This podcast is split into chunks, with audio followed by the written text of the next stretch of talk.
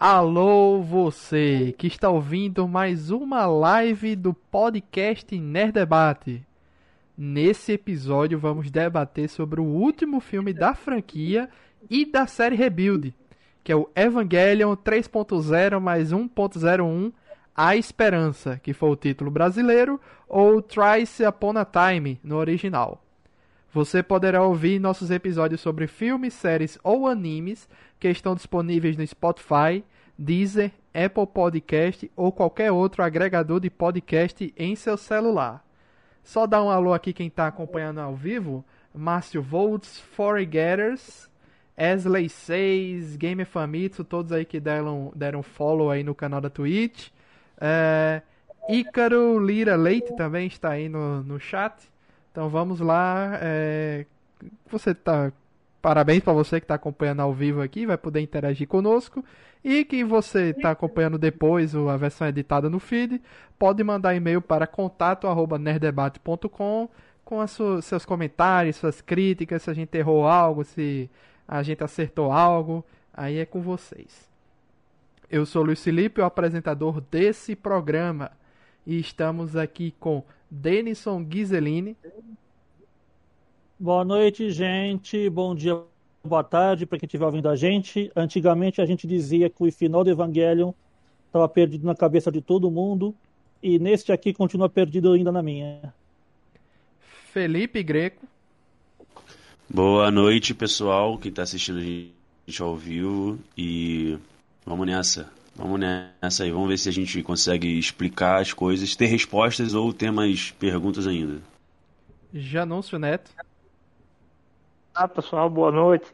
Mas vamos tentar desvendar um pouco do que se passa na cabeça do Hideaki Marcelo Soares. Olá, pessoal. E eu queria saber muito qual é o preço desse EVA 3.0 Plus 1.0 motor de Corsa antigo, né? Então querendo saber o preço dele. Motor Honda Mugen. Não podia faltar ele, Sérgio Peixoto Silva. Dessa vez é boa noite mesmo para todos. Estamos fazendo ao vivo. E é, é fascinante você ver como uma história pode ser contada de várias formas, né? E, e, e, e o mais incrível é de várias formas na mão do mesmo diretor. Então, uau, Evangelion continua sendo Evangelion. Nosso amigo Tiago Icari, que não tem esse apelido à toa, né, está ausente e esperamos que ele entre aí durante o programa, que ele tem muito também a agregar aqui nessa discussão. Eu fiz uma pauta aqui dividida em alguns temas. Eu vou só comentar aqui por cima, a gente vai comentar sobre os problemas de produção do filme. A gente vai comentar também a relação com pontos, os outros filmes anteriores, né? Os três anteriores.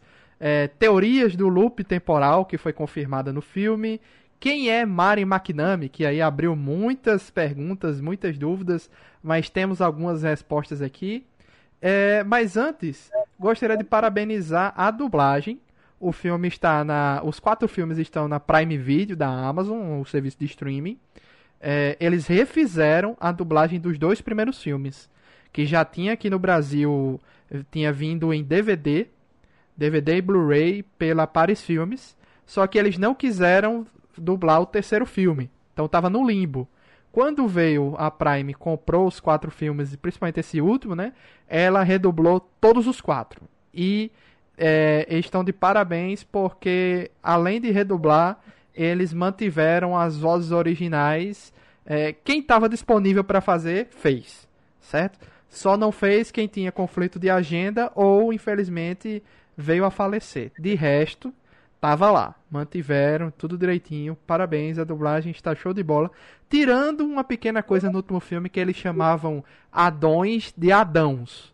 Então na legenda tava Adões e na dublagem tava Adãos. Então ficou só essa incongruênciazinha, mas de resto tá muito bom. Não sei aí quem, quem de vocês assistiu dublado ou legendado os quatro filmes. Eu assisti tudo dublado. Tudo tá legendado. Tá ótimo. Cara, a interpretação assisti... dos personagens tá absurdo.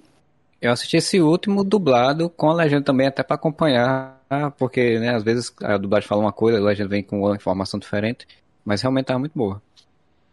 Co- como eu não tenho acesso na Amazon Prime, né, gente? Eu eu assisti os dois primeiros dublados, consegui vê-los dublados.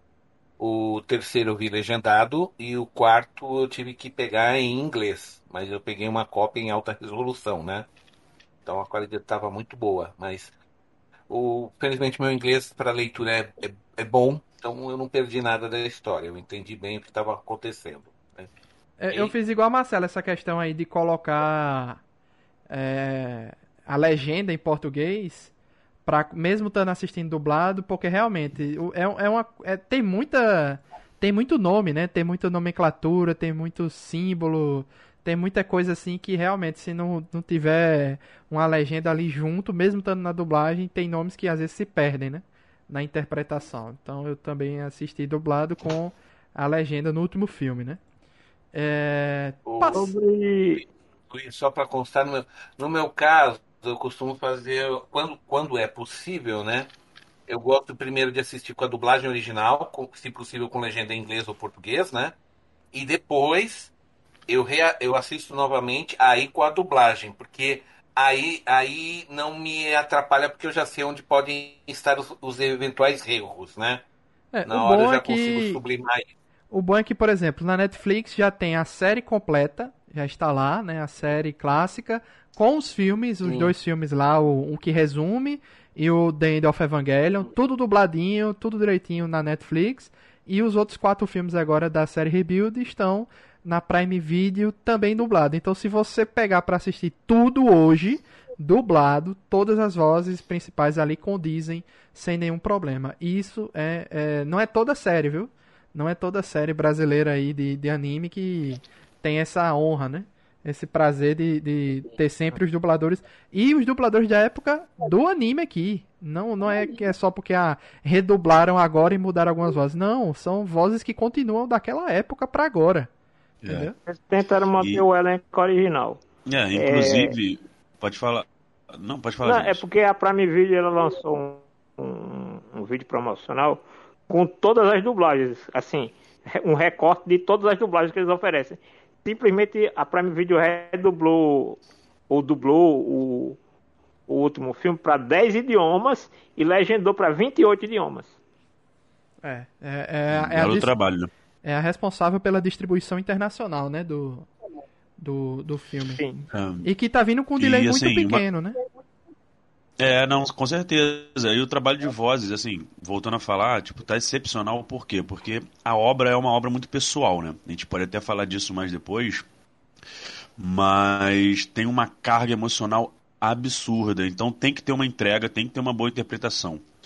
O, eu não sei agora o nome da voz da versão brasileira do, do Shinji, que é super conhecido. É o Vocês Charles podem me lembrar aí o Emmanuel, nome não? do. O- o- eu- Ex- Então, é, eu esqueci, eu acho, eu esqueci o nome, mas é ele mesmo, tipo, tá em várias vozes aí, né? Ou é ele ou Cara, é o ele- dublador do, do Kuririn. Deixa eu só confirmar. Eu acho que é o do Kuririn. E não é o mesmo, não? É, ele, me- é dublado por ele, não? Não, não. Charles Emmanuel Então, é o não- dublador do Ben 10 e o do Kuririn E do é, é o Fábio Lucindo.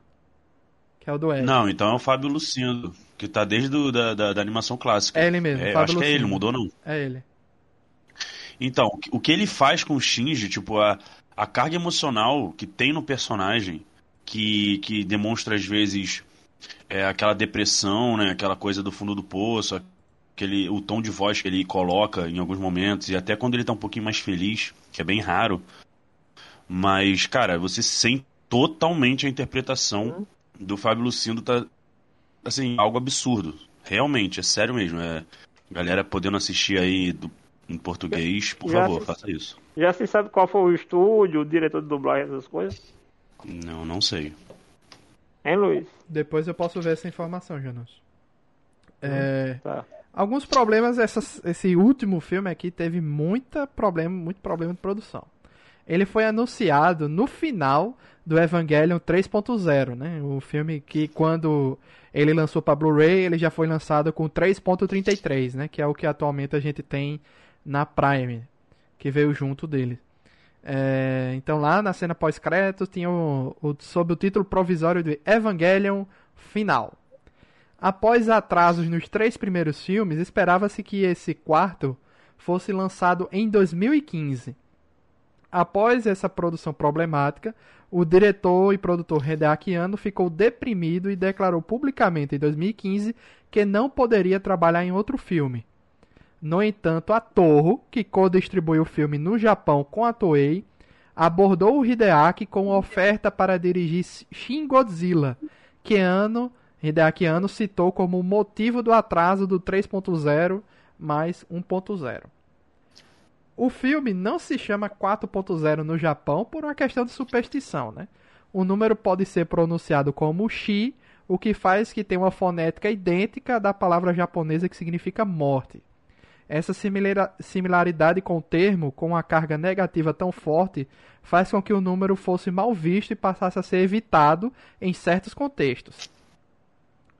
É, nos elevadores oh. de hospitais e hotéis não há o número 4 algo como se não existisse o quarto andar.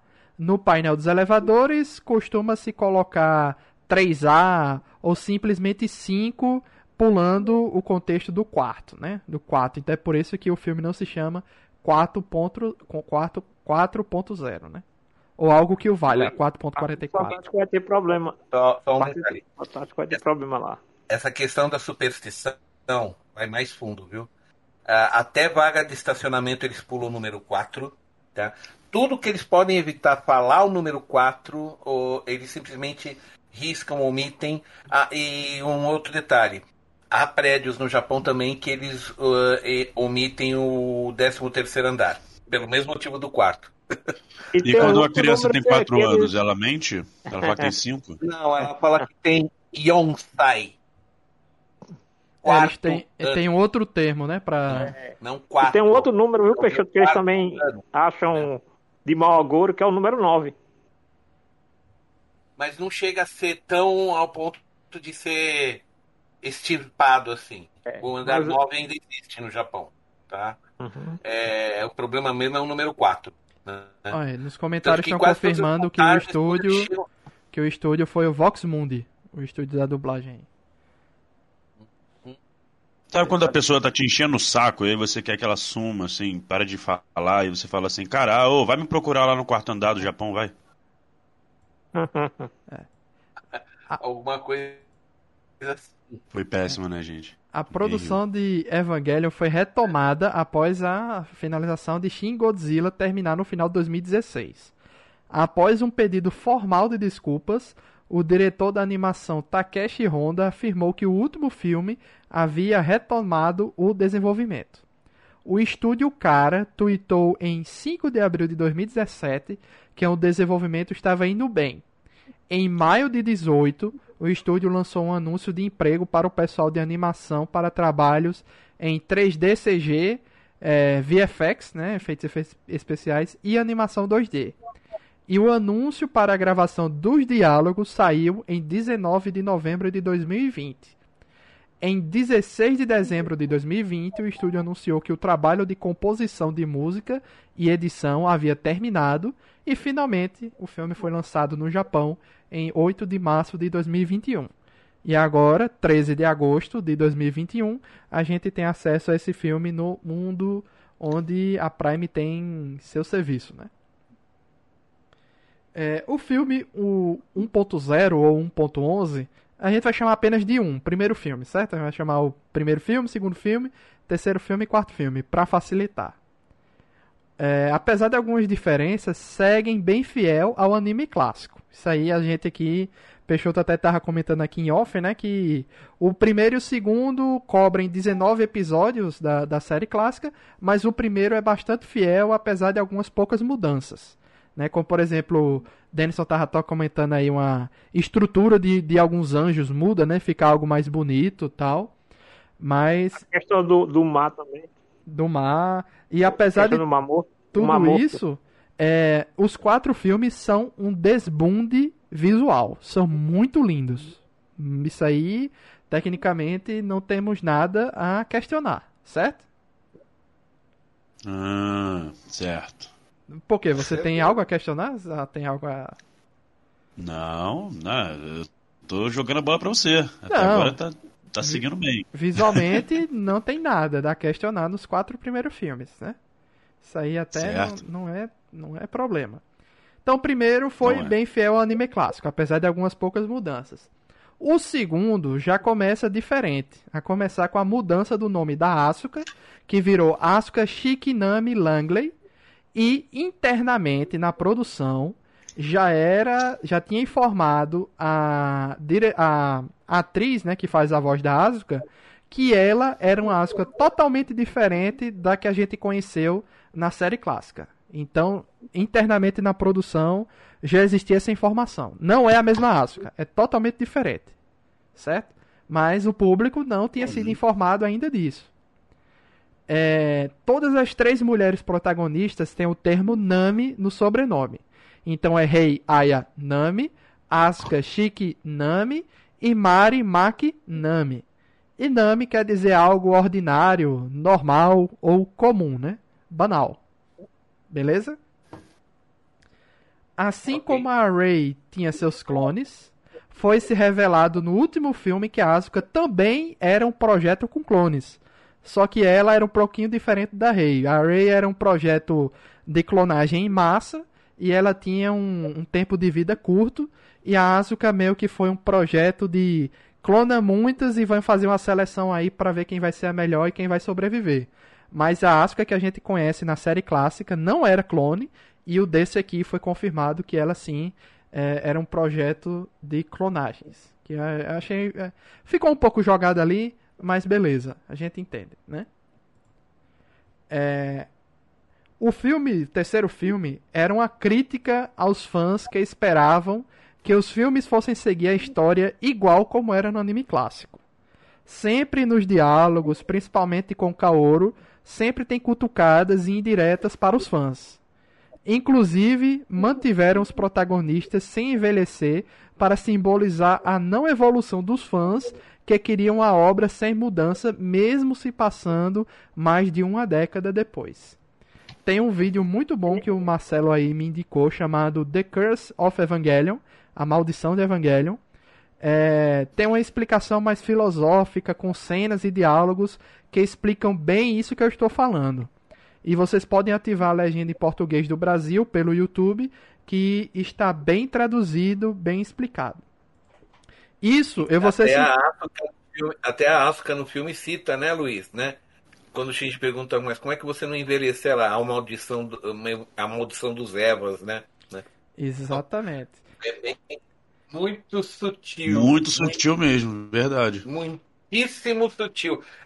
Na boa, é, era, é- era o ano dando um tapa na cara desses fãs chato pentelho que acho que sabe mais da obra do que o próprio autor, viu? Tá? Pois Mas é. a gente vai ver isso mais pra frente. Não, Continua, eu vou. A gente, o momento pra gente discutir o 3.0 é esse, certo? O 1, o 2 e o 3 é esse. Porque é, eu admito Tá. que eu não gostei do 3 na época.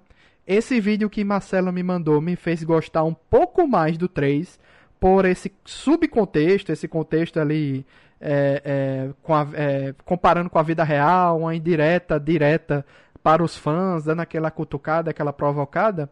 Mas o filme em si, eu não gostei muito porque eu sinto agora, depois de assistir o quarto, que ele sofre com aquele problema do filme do meio. Sabe? Tipo assim, como se o primeiro e o segundo filme fossem o começo, o terceiro é o filme do meio, e o último agora finaliza a parada magistralmente. Já estou logo dizendo, eu amei o filme 4. Tá bom, Felipe?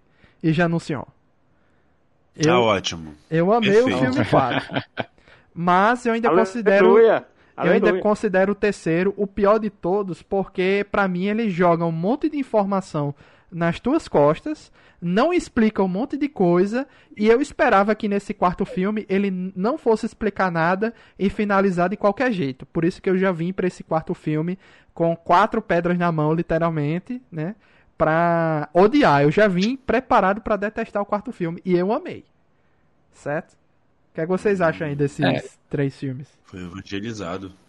Eu, eu acho que o terceiro filme, ele é. Você falou bem, é como a ideia do filme do meio, eu ele acho, acho ele confuso, né? Assim, é, como você falou, um monte de coisa. é, sem contar que no segundo filme tem coisas né, que a gente já conhecia, e aí ele modifica e diz, ah, agora você vai ver coisa nova. Só que as coisas novas que ele joga é tudo num filme de duas horas, né, cara? Então tipo, é, muita, é muita coisa nova pra falar em pouco tempo. esse quarto filme, por exemplo, ele consegue fazer, trazer umas coisas interessantes e novas, mas ele consegue trabalhar melhor isso. Aí também passou muito tempo, né? O primeiro filme foi de 2007, eu acho, né? O, o, e aí o terceiro foi de 2012, então, tipo, 2012 pra cá, quase 10 anos, né?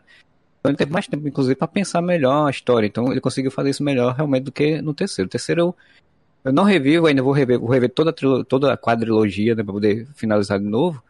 Mas é, o terceiro, tava na, quando eu terminei, eu fiz, que diabo foi isso que eu vi aqui? É, e na época que a gente gravou o Nerd Debate de Evangelho, que a gente tem aí, a gente comenta sobre a série clássica, os filmes, e eu lembro que o pessoal, alguns que gravaram com a gente não tinham assistido os rebuilds, e eu já tinha assistido os três. E eu comento meio, meio por cima. Mas é, vendo agora, por esse olhar agora de tudo finalizado, ótimo. Mas eu ainda acho o terceiro o pior de todos. Apesar de tudo. É, alguém quer comentar? Eu sei que teve gente aí que assistiu agora pela primeira vez o 3, né?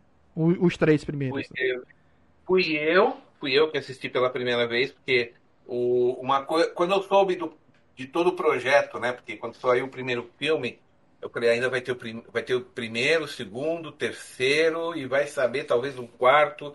Quer saber? Eu só vou assistir quando tiver tudo completo. E foi o que eu fiz. Eu fiquei. Sim, gente, eu não assisti.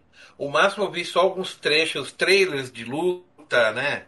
O comecinho do, do Movie 2 só, coisas, coisas bem. Bem, assim, eu não vi nem 10 minutos do, desses filmes ao longo desses anos todos. Eu esperei até sair o quarto para pegar tudo, uhum. né? Então, pra mim, como eu peguei tudo de uma sentada só essa semana, hum, hum. eu admirei o conjunto da obra, né? Porque eu não fui assistindo a prestação. Então, eu gostei de todos os filmes, os quatro. Os dois primeiros, porque refizeram momentos muito épicos do, da série de TV, tá tudo lá refeito, com alta qualidade, com, com, intro, com pequenas alterações que eu achei que estavam totalmente dentro do contexto. Não senti falta do que foi omitido da série de TV. Eu só tenho uma ah, queixa do segundo filme. Tá. E aí o que aconteceu foi que o para mim, o, quando chegou no terceiro para mim, fez muito sentido certas coisas que eu já sabia do, do, das atitudes que o ano tomou na época que ele fez a série de TV do Evangelion, porque só vamos retornar lá para 95, 96, né? O, o pessoal da Gainax fez Evangelion com as restrições orçamentárias de sempre para uma série desse tipo da época, né? Ou seja, uns 150 mil dólares por episódio. E com isso você faz um episódio mediano.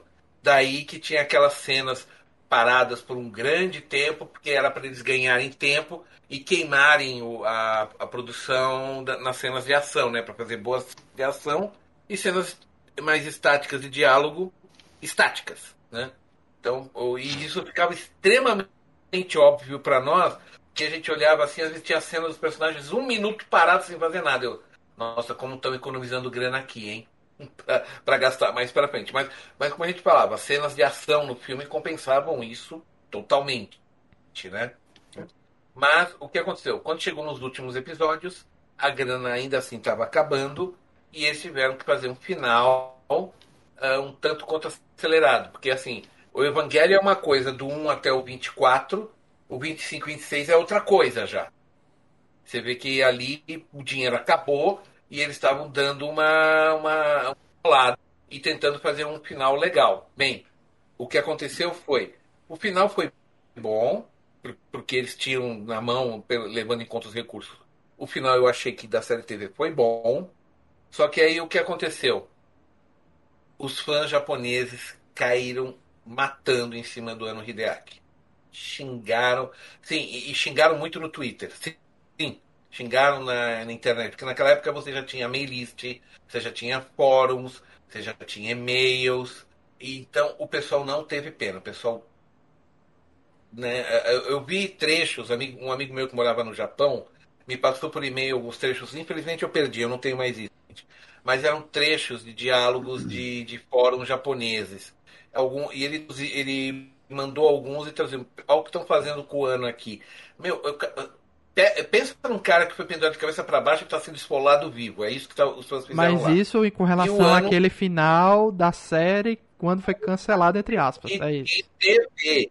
Eu tô falando, assim, final da série de TV que foi feito na base do, do improviso e de restríssimas é, questões orçamentárias. É isso que eu tô falando. Mas quando saiu o filme Tá. depois, o The Aí- End of Evangelion, fizeram as pazes com a franquia, no caso, e com o Hideaki. Ou porque, na verdade, era aí que eu ia chegar, Luiz. O ano se vingou nos filmes. Porque o final da série de TV é ainda uma coisa alegre, é uma coisa esperançosa. No filme, foi uma coisa dark do começo ao fim. Foi matança, foi destruição, foi o Shinji entrando num- numa espiral de quase loucura e psicose. Assim, o, o A Asuka tudo ano também, né? Hideaki passou. Hã? A Asuka também, todo mundo, né? Todos, todo mundo, todo mundo. Não teve ninguém. Eu, eu só tô citando o Shinji por ser o pai mais famoso, mas É todo que ma mundo. massacre na neve todinha, né? Morre todo É. mundo. É, e, e o- e o pessoal entrando na. Os soldados entrando na neve, matando todo mundo, sem prisioneiro mesmo, fazendo a maior matança, tá? Tanto que até eles citam, né? Que o, mai- o último, o último anjo era o próprio homem, né? Que eles falam isso na- no movie, né? Aham. Que o último anjo, o último anjo era o homem, É né? a humanidade. Na verdade é o seguinte, o último anjo era- eram os fãs de Evangelion. Na verdade era essa ano, tá? Você- vocês é que são os inimigos, vocês é que estão matando o Evangelho. Era isso que ele queria dizer. Com esse negócio de, de- do exército invadir a neve e começar a matar todo mundo. Porque Vocês é que estavam matando a franquia. E aí é o seguinte, os fãs meio que entenderam a mensagem e também viram que o ano se redimiu nos movies. E aí, digamos que foi feito um armistício. Não vou dizer que fizeram as pazes, sabe, Luiz?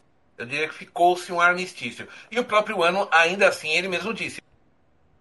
Modo como ele terminou o Evangelho, seja na TV, seja no filme, né? Aí, o, aí foi quando ele entrou e fez o Rebuild of Evangelion que nós conhecemos, né?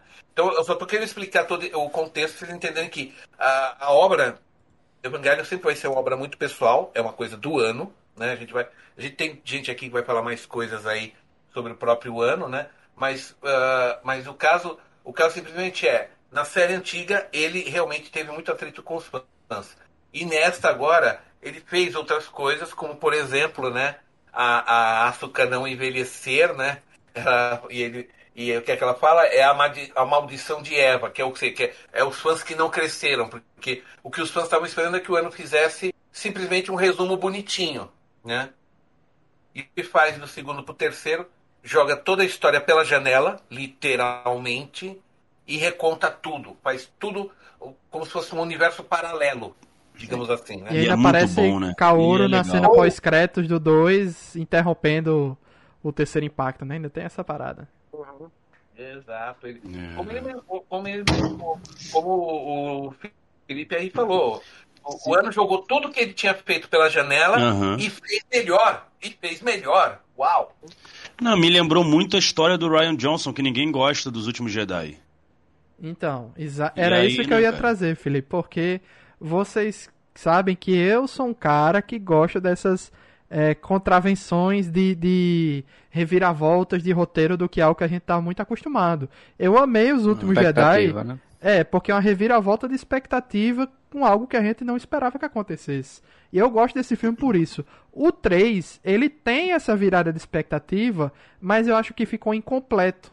Entendeu? Ficou nesse. Como era o meio, meio campo, ali, o, o meio do caminho, a gente só tem essa expectativa completada no quarto filme agora. Então o terceiro Não, filme ficou muito meio do caminho, entendeu? E eu fiquei. "Ah, eu não gostei Sim, vamos lá. Já, já dando a minha opinião. Eu entendo perfeitamente o que o Luiz quis dizer sobre o terceiro. É, é, assim, en- entendo o real. Tipo, tudo que você falou faz total sentido. Mas eu acho achei necessário. Eu achei necessário porque gente- é, os dois primeiros filmes é, é- é- é bem dosado na questão de, de muita ação. Tem muita ação ele- do começo ao fim. Não demora a ter ação. Tem logo no começo. É, e o terceiro, cara, ele é muito parado, muito contemplativo. É, acredito que ele começou confuso demais, com uma nova entidade ali combatendo a Nerve, né? É, tipo, olha, o que, que tá acontecendo aqui, sabe? Tipo, deu realmente o salto de 14 anos. É, Mas eu gostei, cara, sabe? É, eu gostei, mas ao mesmo tempo eu entendo o que você quis dizer. Fa faz sentido, você tem razão. É, mas esse lance contemplativo, tipo, eu gostei muito de me conectar mais com o Shinji, apesar, do, do. O Shinji é o seguinte, cara. Ele é um personagem muito curioso, porque assim. Não sei se todo mundo concorda, mas ele é muito chato. Ponto. Ele é muito chato. Só que ele não é só isso. Tem protagonistas que são chatos e ponto. Tem personagens que são muito, muito insuportáveis. Mas ele ao mesmo tempo me cativa querendo conhecer mais ele, porque ele, ele é complexo. Então ele realmente é muito chato, ok. é um personagem chorão e tudo mais. É Só chato que... porque ele não é o protagonista que a galera tá acostumada a querer ver, o tipo de protagonista. Sim, sim, sim. É como durante muito tempo. É ficaram pegando no pé do, do protagonista de Shingeki, né? Ah, é um cara que não se decide, é um. Porque a galera é acostumada com um tipo de protagonista que é assim, o cara que vai e resolve. Mas Esse até, tipo o, até o Shinji do Rebuild, ele é diferente do Shinji clássico, Sim. porque já no primeiro e no segundo ele já toma atitude. E nesse último filme agora ele fala pra Misato, né? Eu quero pilotar, eu vou lá. Pô, sim. Entendeu? Então, sim, então tirando, mas, é, mas... digamos assim, tirando o final do, do trauma dele no... Digamos assim, esse, todos os quatro filmes, esse Shinji é mais diferente. Ele é mais de tomar atitude. Ele é mais de tentar resolver a parada, entendeu? Ele, ele vai, ele tenta salvar a Rei no 2. É, o Kaoru ele vai para o combate com o Kaoru. Aí ele tem o trauma com o Kaoru. Aí realmente, no, no, início do quarto, ele tá muito. Ele passa meia hora. Eu contei nisso. Eu contei isso. Meia hora para ter um diálogo do Shinji. Ele não fala Mas nada. Mas esse trauma com o Kaoru, Luiz, foi tudo planejado, tudo construído nessas partes paradas e contemplativas do terceiro. Claro. Eu adorei a relação dos dois. Ah, e, e pode se questionar que, é pra, que foi algo muito. Mesmo. Pode se questionar que, que foi mais da metade do filme, que foi realmente muita, muita encher linguiça, ok. Mas, cara, foi sensacional, porque eu vou te falar, cara, o, o Shinji, ele é um personagem é, a parte interessante, né? Porque a parte chata a gente tem vários, vários motivos e várias situações, mas a parte interessante que eu queria abordar, a gente não sabe exatamente o que vai vir dele. Ele tem um conflito muito, muito, muito, muito pessoal. É, é, um, é um cara assim que, que flerta realmente com a depressão, sabe? É, eu vejo ali um, um, tema seríssimo e abordado de uma maneira muito, mas muito interessante, sabe? Porque não adianta você pegar assim, ah, vamos, vamos abordar a depressão de qualquer jeito. Não, não é assim, porque é uma coisa muito séria que atinge o nosso mundo. Então, é, eu acho ele muito complexo e tudo mais. É, a, a, o lance dele com o Kaoro é, ele, é, assim, é óbvio, a gente de fora percebe uns tons de até mesmo questionamento da própria sexualidade. Eu posso estar errado. Vocês viram isso também? Não. Que ele, é, ele é muito confuso. Isso desde a época da série de TV, Felipe. Então, é, é um cara garoto jovem que está se descobrindo, sacou? É, e ele não sabe das coisas. E vamos colocar o seguinte, no, não há, não há nenhuma agarração, né, né, Felipe? Vamos colocar bem assim, né? Não, não sim, e, e, nem precisava, exato. Não é necessário. Primeiro, não é necessário. Vamos começar por aí, né? Uhum. Primeiro, primeiro, não é necessário, tá? Você vê que é mais uma conexão de afeto, de, se você quiser usar uma palavra poética, uma conexão de alma, vamos colocar dessa maneira, né? Vamos usar uma coisa mais poética, né? Uma conexão de almas do que uma conexão física fixa no, física no sentido de sexualidade, ah, né? Mas, mas o Bexoto, eu entendo, mas é legal que tem essas interpretações. Tem a sua uhum. e tem também do garoto que sei lá, cara, tipo, ele pegou uma afeição, um, um, um, um, carinho muito forte. Então pode esse carinho ter várias vertentes. E o legal é que não foi, é, é o que você falou, não foi nada explícito. Então deixa a interpretação. Porque ele é muito confuso, cara. Ele é um cara que ele, ele, ele não teve carinho de ninguém, ele não teve carinho de nada. Então a pessoa que se aproximar e conseguir uma conexão com ele, o que já é muito difícil, pode abrir portas até pro amor. É, você tem que ver também que ele chega a gostar da Ray, aí não tem muita abertura. Aí ele chega a gostar uhum. da, da, da Asuka. Aí a Asuka é muito violenta com ele, aí. né? Aí ele Viu, aí aparece tá alguém vendo? que dá total brecha e total abertura de conversar e de ser mais íntimo e dar carinho, não sei o que, que é o Kaoro. É claro que ele, que ele se abriu com o Kaoro e se sentiu bem, né? E, se, e aí quando perde o cara, aí é aquele trauma, né? Que se... E o pior que no, no, na série clássica é ele que mata o Kaoru, né? Esse aqui não, mas foi meio ali É. traumático a cena, né? Que é a cena que o Sim, pessoal então, fez assim, a gif com isso construção- e bota na internet até hoje o gif da cabeça dele explodindo e etc. Então, assim, a construção e o desfecho foi bem legal, fez todo sentido. Se demorou muito ou não, aí beleza. Posso até concordar com você, mas tá entendendo a visão que eu tive do terceiro? Pô, achei muito essencial, sabe? É, não, o que Que o terceiro filme fez foi pegar a fase do Kaoru no anime, que é muito rápida, né? ele aparece e morre muito rapidamente, e estendeu e deu uma importância maior pra isso. Foi isso. né? Basicamente, é isso que aconteceu ali naquele filme, né? Sem falar assim, porque assim, vamos, vamos ser sinceros. É, apesar disso tudo, dessa desviada que a série deu ali, 14 anos, não sei o que, o último filme aqui é bastante parecido com o The End of Evangelion. Me surpreendeu até. Eu pensei que ele fosse para um caminho totalmente diferente, mas conforme se aproximava do final, foi indo para o mesmo final, basicamente. Né? Tem um aprofundamento, claro, tem um aprofundamento maior em alguns personagens e propositalmente uma adição surreal de novas armas, nomes, naves, ervas, entre outros. É, agora, vamos lá. Peixoto até até comentado, ah, vou levar mais 5 anos para digerir esse, esse último filme. É, mas foi proposital, Peixoto.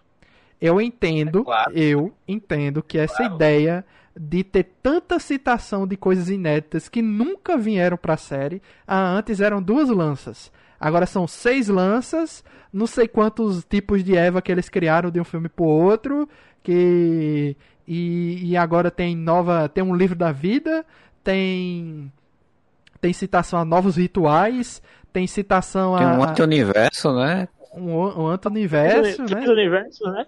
Tem tudo Agora isso. são três. Então, essas coisas inéditas no ápice do filme, tá? Foi no final, jogado aos 45 do segundo tempo na nossa cabeça, foi realmente para nos confundir e não devemos focar tanto nesses termos novos e armas novas, mas sim nos personagens. O próprio Gendo foi propositalmente alçado a um novo patamar de antagonista, porque segundo o Hideaki Anno, ele se identificava mais com Shinji antigamente nos anos 90. E hoje em dia, É, né? ele se identifica mais com Gendo. E por isso ele teve É, esse 20 anos, aprofundamento. né? É. E por isso ele teve esse aprofundamento na história dele, né? Mostrando que o Gendo já foi um Shinji, que é um fato inédito na franquia. Isso nunca tinha sido mostrado antes. Né? Então, eu acho bem interessante nesse, nesse fim Uhum. aí, né? Cara, É, eu, eu, você estava falando, você tava falando do Shinji. Eu gosto muito do Shinji, não só pela questão de ser um protagonista fora do padrão, mas como tava falando também sobre depressão, e tem toda essa, essa lógica no personagem desde a série, é, é, e a gente falou, aí falaram aqui, ah, não, e sempre é falado, né, que ele é um personagem chato e tal, mas eu achei interessante porque essa é a visão que a gente tem, muitas vezes, de pessoas que têm depressão. Ah, essa pessoa é chata, essa pessoa só faz chorar, essa pessoa só faz reclamar das coisas, essa pessoa, e, e as pessoas se afastam dela por conta disso, né, e assim, e, e aí a série tá botando você dentro da vida desse personagem. Ela, ela é assim, mas ela é o chato e tal, mas ela é um ser humano também. Ela precisa de ter uma atenção, precisa de ter uma evolução de alguma coisa e tal.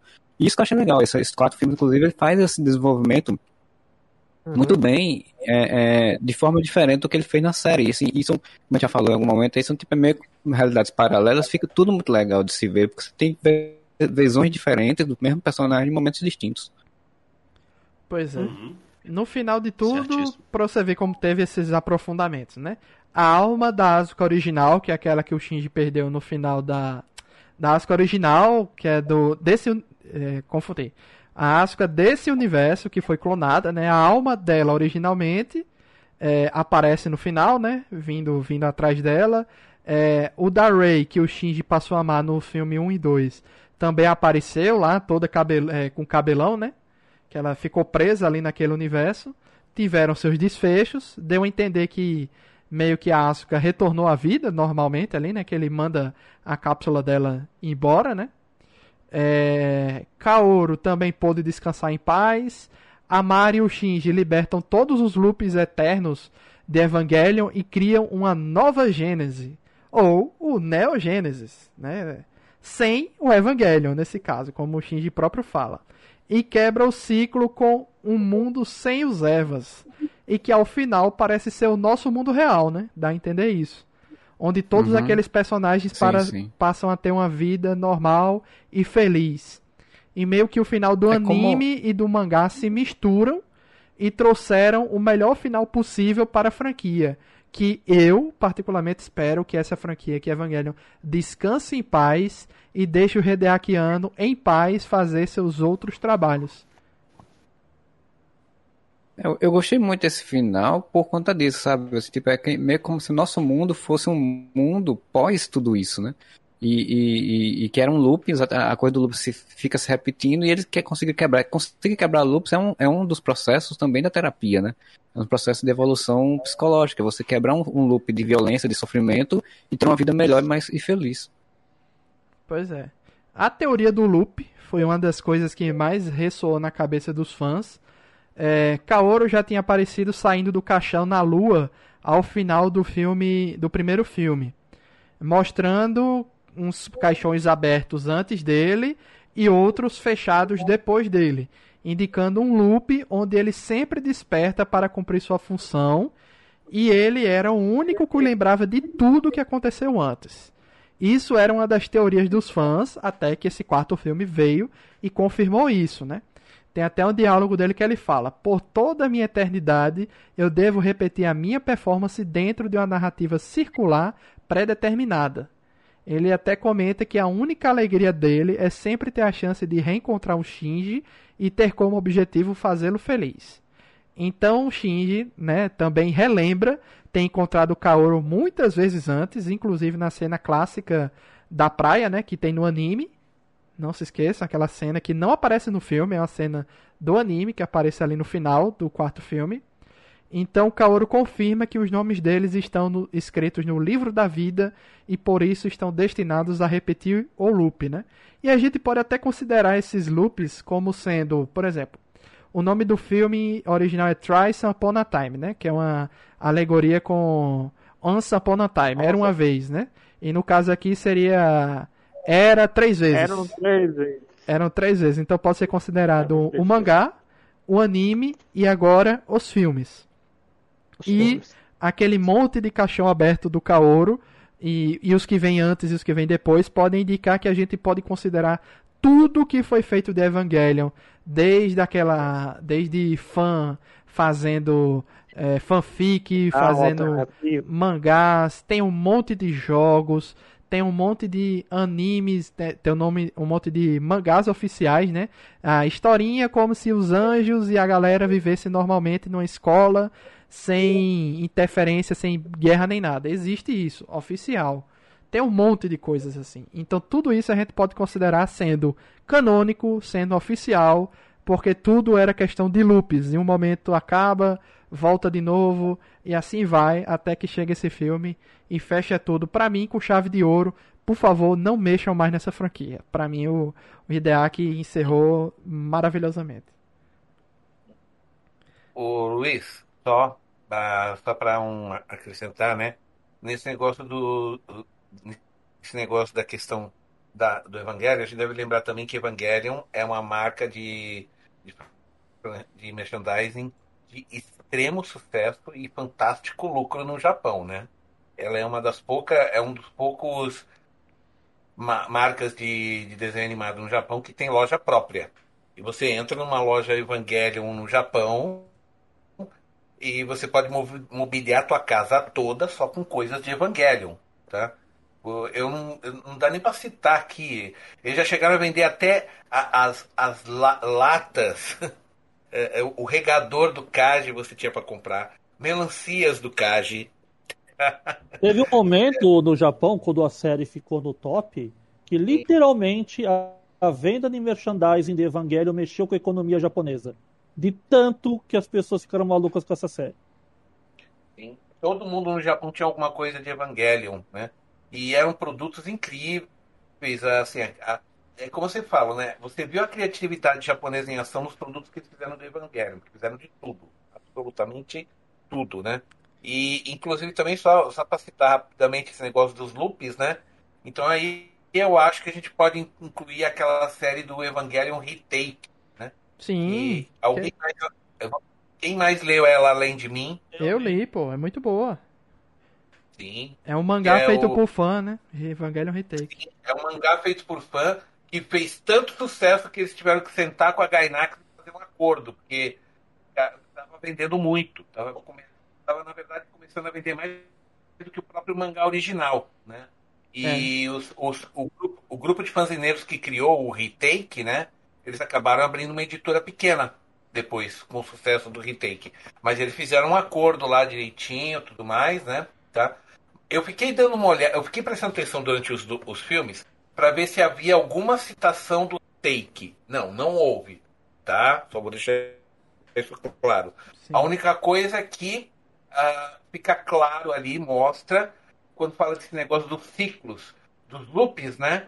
Então, o, se você quiser, acredite que a história do Evangelion Retake é um desses loops. Sim. Tá? A gente comentou quiser aí no. A gente comentou no podcast anterior do, do Evangelho, mas não custa dar um resumo, né? É uma série que conta que naquele final do Shinji na ilha, com a Asuka, né? Na, ali naquela frente do Mar Vermelho, a partir daquele momento a mente dele volta no tempo para o início de tudo e ele tem a oportunidade de fazer tudo diferente. Então ele passa a ser um Shinji com muito mais atitude, porque ele sabe como as coisas vão acontecer, só que essas atitudes dele vão mudando a história e ele começa a perder o, o controle, né? Porque antes o que era premeditado já acontece diferente do que ele, do que ele conhecia. Então, pessoas vão assumindo coisas diferentes, segue um caminho diferente e, e no e ele é atormentado o tempo todo pelo fantasma da Asuka de tapa-olho, né? Que é do final do, do, do Evangelion, do anime, né? Do The End of Evangelion. Ela tá com aquela faixa no olho e tal, então ela, e- aquela Asuka fica atormentando ele. Mas no final de tudo, é, termina muito bem o final do retake e o final do mangá também termina muito bem, que é mais ou menos o que a gente viu aqui no final do 4, né? Que dá um reset do mundo, meio que a galera perde a memória do que aconteceu, é, mas ainda fica, tipo, é, na, na geografia do mundo, ainda tem, tipo, aqueles Evangelion crucificados, ainda ficam pelo mundo. Ninguém sabe o que é, tá ali e ficou por isso mesmo, entendeu? E cada um volta pra sua vida normal, não tem mais Eva no mundo, mas é, é como eu disse, esse final do 4 ele junta tudo isso que a gente viu anteriormente em um final perfeito, um final quebra, quebrando o ciclo e um final feliz para todo mundo, né? Não existe mais isso, nem, nem o, o mundo voltou geograficamente a ser o que era, né? Não tem mais resquício de Eva no mundo e acabou-se. Por isso que eu, que eu achei interessante. Mas sim, Peixoto, eu também considero o retake canônico por causa dessa questão dos loops. Se o Hideaki colocou que o Kaoru sempre volta, sempre tem um Shinji, sempre tem uma Asuka, sempre tem uma Rei, sempre tem um Gendo, todos os personagens ali sempre estão em todas essas adaptações, né? Então a gente pode considerar até os, os feitos por fãs como sendo canônicos na cabeça dos fãs, né? Porque, né? Já que tudo é realidade alternativa, não custa nada, né? Faz diferença. Exato. Negócio, é só você procurar Evangelion Retake. Como, é, porque é, quando você vai fazer uma filmagem, não é take one, é cena 1, um, né? É. Então seria, se fosse traduzir o Evangelion Retake, é Evangelion reencenado. Seria isso, né? E, É. dois pontos, take, né? Tem, tem português. ah, Os brasileiros fizeram adaptações para português aí, então já, vocês encontram. já baixei. Ah, e um, um detalhe curioso: esse, essa série, essa, é, é, esse fanzine, né, que originalmente era um fanzine, né, fez tanto sucesso que criaram até uma trilha sonora para ele. Tem, se você procurar, você pode pro- procurar depois Evangelion Retake Soundtrack, que você vai achar uma, um CD. Na época eles lançaram em CD, né, mas você pode baixar na net completamente o, o, o, a trilha sonora do Evangelion Retake. Ó, né? Peixoto, mas tem uma coisa que acontece no retake que acontece nos filmes. É. E? É. m- Mais ou menos, né? Mais ou menos. Porque nos filmes, a Rei que toma a atitude de, de cozinhar pra galera. Você lembra, né? Que ela toma a atitude de, de cozinhar pra galera e convida todo mundo tal. Se não me engano, no retake, quem toma essa atitude é o Shinji junto da Asuka. de juntar a galera, daí manda o convite pro pai, etc. Sim, na verdade, porque era o convite pro casamento deles, na verdade. É, né? exatamente. Sim, no Sim, final do retake a Asuka termina com o Shinji. É isso. É, Não, não, não, eu só ia dizer, sim, no, é que no retake o, a Shinji, o Shinji e a Asuka são amantes e estavam para marcar casamento porque a Asuka já estava grávida. Pronto, agora eu sei que todo mundo vai querer ler esse fanzinho por causa disso. É, é muito fanservice, mas é bem divertida a história. Ele, Não, ele- não, não tem, não tem tanto fanservice Não assim. tem, né? Peixoto? Claro que tem. Tem muito. É, pô, anime, gente, é praticamente um anime erótico, é um mangá erótico aquele negócio, sinto muito. E tem que ba- meta- 20% da série é as cenas dos dois transando o tempo todo. Sinto muito. Tem É muito gênero. Se incomodou o Denison, né, Denison? Não, assim, não me incomodou porque aquilo é um fanzine. As pessoas queriam explorar os personagens que gostam dessa forma. No Japão você tem essa liberdade, a gente lê isso aqui com as nossas visões do tema, concorda, aceita ou desgosta, né? Mas a verdade é essa, sinto muito. O quadrinho, o, o anime por si só, ele já é uma coisa um tanto é, é, sexualizada. Caramba, tô cansado de ver a bunda da Asuka em cada cena, sabe? É. O tempo todo dando close na calcinha dela. Essa é verdade. Tá ali pra quem quiser assistir. Principalmente nessas versões dos filmes mais novos. E esse mangá do Retake, sinto muito, é quase uma pornografia. É, Essa é total. verdade. É fanservice É. total. Desculpa, gente, mas infelizmente Evangelho tem esse lado. O próximo, o próximo lado aqui que a gente tem pra debater, que é o seguinte: quem é Mari Makinami? Que é um grande mistério desse filme. Eu vi algumas pessoas interpretando umas cenas aí muito erra- erroneamente. Vamos debater aqui quem é essa personagem. Que ela foi muito jogada no início dos filmes e chega no quarto filme, ela continua muito jogada sem muita explicação. Vamos ver se vocês me ajudam a chegar no consenso. A Mari, A Mari Scaliotti. é exatamente. A Mari aparece na foto do Fuyutsuki do nascimento do Shinji e nos flashbacks do Gendo e Kari. Naquele momento que ela vai encarar o Fuyutsuki, é, ele pega uma foto assim, a Mari aparece na foto. E nos flashbacks do Gendo e Kari, eu não sei se vocês prestaram atenção nisso, a Mari tá o tempo todo do lado do Gendo, meio que zoando ele, rindo com ele e tal. Não E, sei se. e outra coisa, é o cara lá que é o, o como tu falou, o assistente do, do Gendo, né? Ele chama ela pelo verdadeiro nome. Ela diz, ah, faz muito tempo que não me chamam por esse nome, né? É, essa é uma das Essa interpretações que a gente vai conversar, certo? A Mari também aparece num extra do fim do mangá do Evangelion como amiga da Yui. E na época, um dos, dos o criador do mangá, que não é o Hideaki Anno, ele disse que aquilo ali era só um fanservice que não tinha nenhuma importância aquela personagem, tá? Mas ela tá lá. A interpretação dos fãs é o seguinte, porque não tem essa não tem esse fechamento da parada. É, não temos essa resposta bem dita. A interpretação é a seguinte, que ela era assistente de laboratório da Yui e uma das descobridoras do LCL. Por isso que ela gosta muito do cheiro do LCL, ela sempre tá percebe as coisas pelo cheiro do Shinji e de outros personagens, né?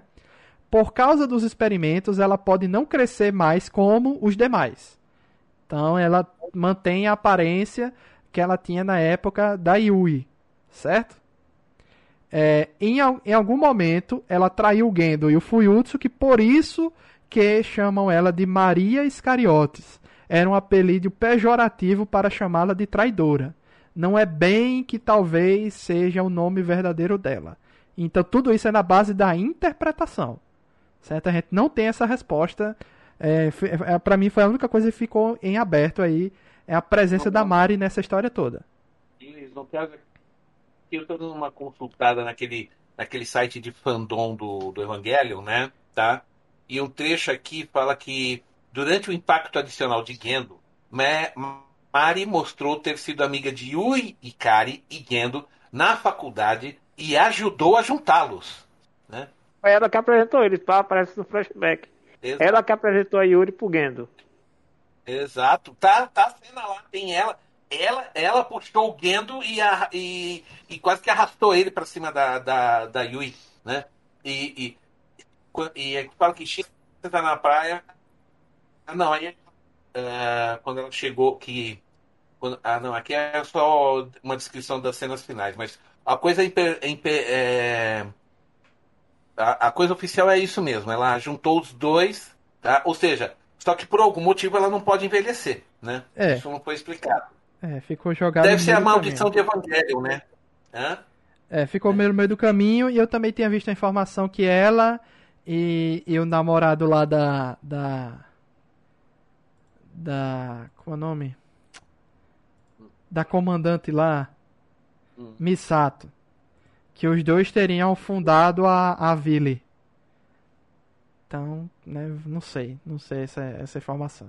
Eu sei que essa questão da Mari pra mim é muito misteriosa, porque no final de tudo é ela que resgata o Shinji e os dois terminam bem, né, tendo um relacionamento ali no mundo real. E é isso, foi um final feliz, mas a presença dela ali é sempre muito misteriosa, né? Porque o, o, o Hideaki, até já anúncio veio no grupo dizer o seguinte hoje, que até Felipe achou engraçado. É, gente, vocês já pesquisaram os, os nomes dos filmes, né? 3.33, Os números 1.11. dos filmes em relação ao livro do Gênesis. É, ir na Bíblia procurar o livro do Gênesis para ver se tem alguma referência. Não, não existe nenhuma referência direta. Felipe achou engraçado isso. Mas é, entra naquela categoria que o, a gente tinha conversado isso no podcast de Evangelion. O Hideaki Anno pegou muitas referências, nomes, não só da religião católica, como de cabala, entre outras coisas. E normalmente essas coisas não fazem muito sentido com o que a gente conhece dessas coisas na vida real. Então, por exemplo, tem toda uma referência do o manuscrito do Mar Morto, né? Que eles comentam muito na série clássica. O manuscrito do Mar Morto é outra parada que não tem nada a ver. Nada, nada, nada a ver com nada. Entendeu? Ele só pegou o nome e utilizou porque Falar um quis. pouquinho desse- Posso falar um pouquinho desse manuscrito do Mar Morto? O Não, original? não, Peixoto, Só acho que não, não- você consegue resumir porque não, não interessa. Porque não, não tem. Não, é, é- é que é o seguinte, é que esses, esses, esses pergaminhos eles foram encontrados numa caverna lá no, no deserto do Sinai e eles eram de uma, de uma ordem religiosa dos judeus, mais ou menos da época de Cristo.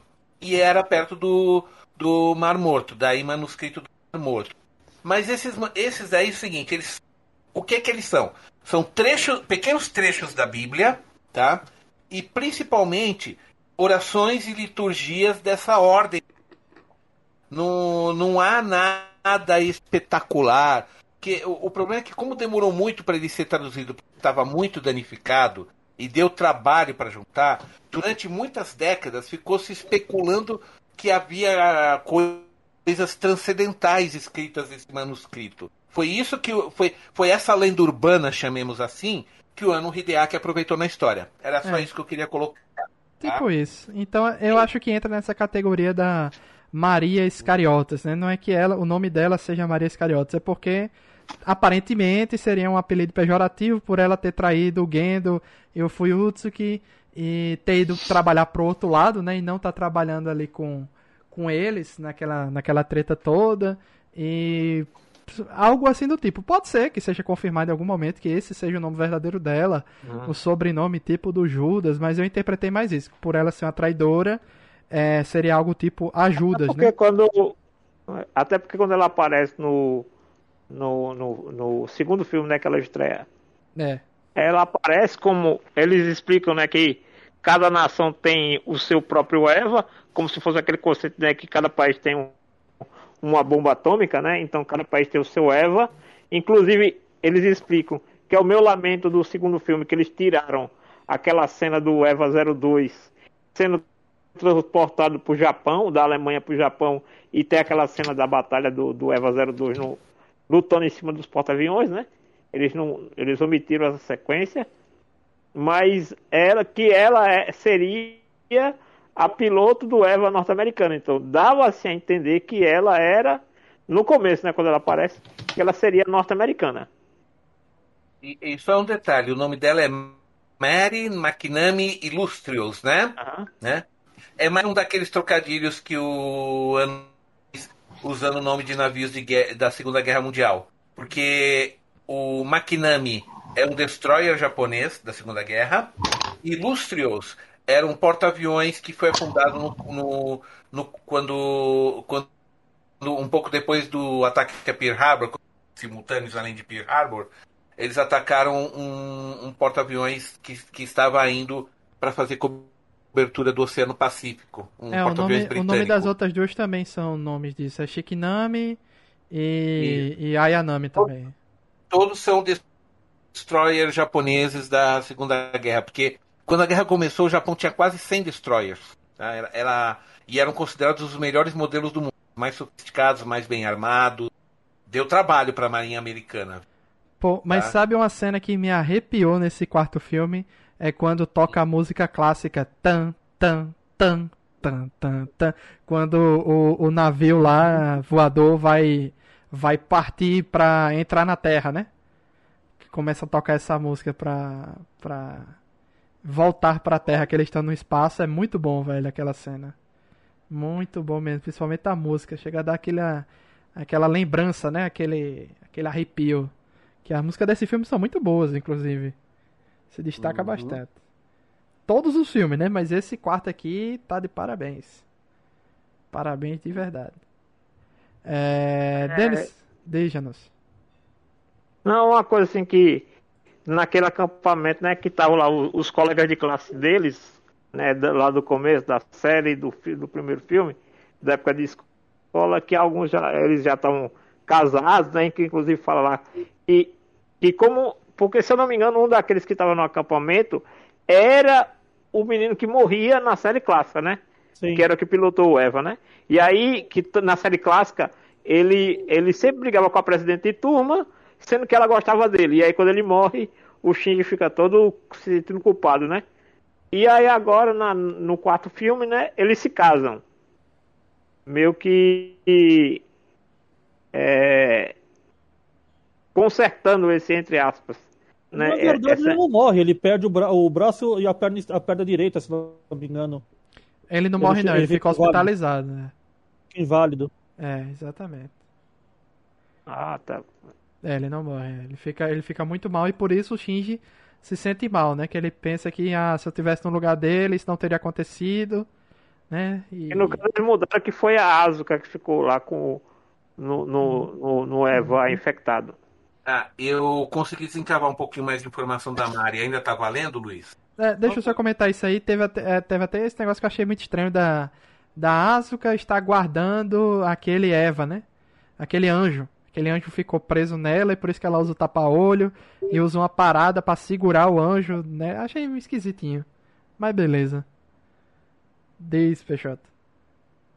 É o seguinte, o... ainda pegando aqui na página do fandom, né? O... Eu consegui desencavar o histórico do desenvolvimento da Mari como personagem, tá? Diz que ela foi que a história do desenvolvimento dela foi muito tumultuada com o diretor, com o Ano Hideaki, né? Sabendo um pouco mais de suas intenções para ela do que que ela destruísse Eva, né? Ao contrário das outras, a sua persona... essa personagem não foi ideia do ano, mas o resultado de um pedido explícito da, da, da produtora Otsuki, né, por uma nova personagem feminina principal. Ano aceitou isso como uma forma de diferenciar os rebuilds da série de anime, certo? O diretor assistente Kazuya Tsurumaki acabou assumindo grande parte da responsabilidade por Mari, e Rod Enokido também foi recrutado durante um retiro de escritor para fornecer a opinião de um estranho, Enoki- Enokido é considerado um estranho e sua caracterização acabou sendo principalmente de sua criação, né? A caracterização da Mari, digamos, né? O temperamento dela, o modo dela agir, né? Isso está em contraste com os personagens já existentes, né? Todos baseados no próprio ano Hideaki em vários graus com ele mesmo, né? Tá? E grande parte da discutância girava em torno de como e quando integrar Mari na estrutura da história. E bem, aí vai embora um monte de detalhezinhos que aí é é mais coisa de fã, mas basicamente assim, ela não foi criada pelo Ano Hideaki. É isso. É, pra E mim, a presença dela, ela parece algo, uma, uma presença um pouco, entre aspas, alienígena na história, entendeu? Porque pra mim, ela foi empurrada na história ali no segundo filme, sem justificativa. É, pra gente que conhece a série clássica, a gente não entende muito bem é, a existência dela, a gente aceita. É, eu gosto muito dela, principalmente nesse quarto filme. Pra mim, ela cresceu muito de personalidade, porque antes ela sempre era aquele personagem estranho que tá ali. Né? Um ser, um ser que tá ali. E nesse quarto filme ela tem uma função importante e para mim ela se destaca muito na sua personalidade. Mas ainda assim, essa falta desse contexto geral, ficar só na base dos flashbacks no final do filme, eu achei um pouco esquisito. Acho que já já lança algum jogo que explica Então, isso. Mas no, no final aqui, o, o- o Luiz, mais um pouquinho aqui no trecho que eu tava dando uma lida aqui das informações, o que diz que foi o seguinte, depois que ela deu aquela aparecida do nada lá no, no Evangelion, no primeiro movie, né? É no segundo. O ano foi aumentando progressivamente a participação dela na, na série por causa da pressão dos fãs, porque eles gostaram da Mari. Ah, tá. Ele- o, os- o que aconteceu foi o seguinte: a, persona, a Mari ganhou destaque porque os fãs gostaram dela e o ano cedeu a isso, tá? Porque foi como eles simpatizaram com ela, o ano também foi simpatizando. Vamos Não, dizer e, e os fãs sempre tem essa questão, né? Sempre os fãs ou chipam o Shinji com a Asuka, ou chipam o Shinji com a Rei. E a Mari ganhou o coração da galera e no final de tudo o Shinji terminou com a Mari, né? Foi isso, basicamente. Hum.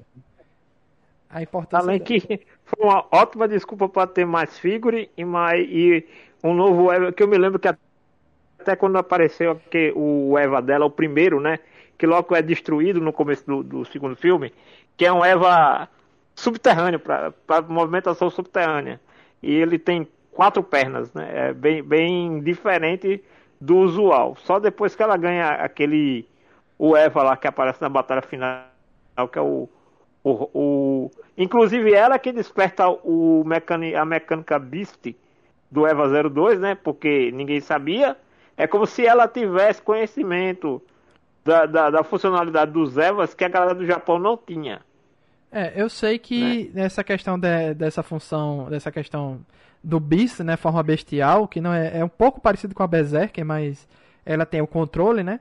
É, foi algo muito da criação da personagem, que eles estavam pensando em fazer ela meio meio tigresa, meio animalesca, meio que uma, uma como se fosse é, passou por alguns testes que transformaram ela com alguma coisa com relação a feromônios, por isso que ela tem essa questão de sentir o cheiro do LCL, sentir o cheiro do Shinji. Ela tem essa questão meio felina, né?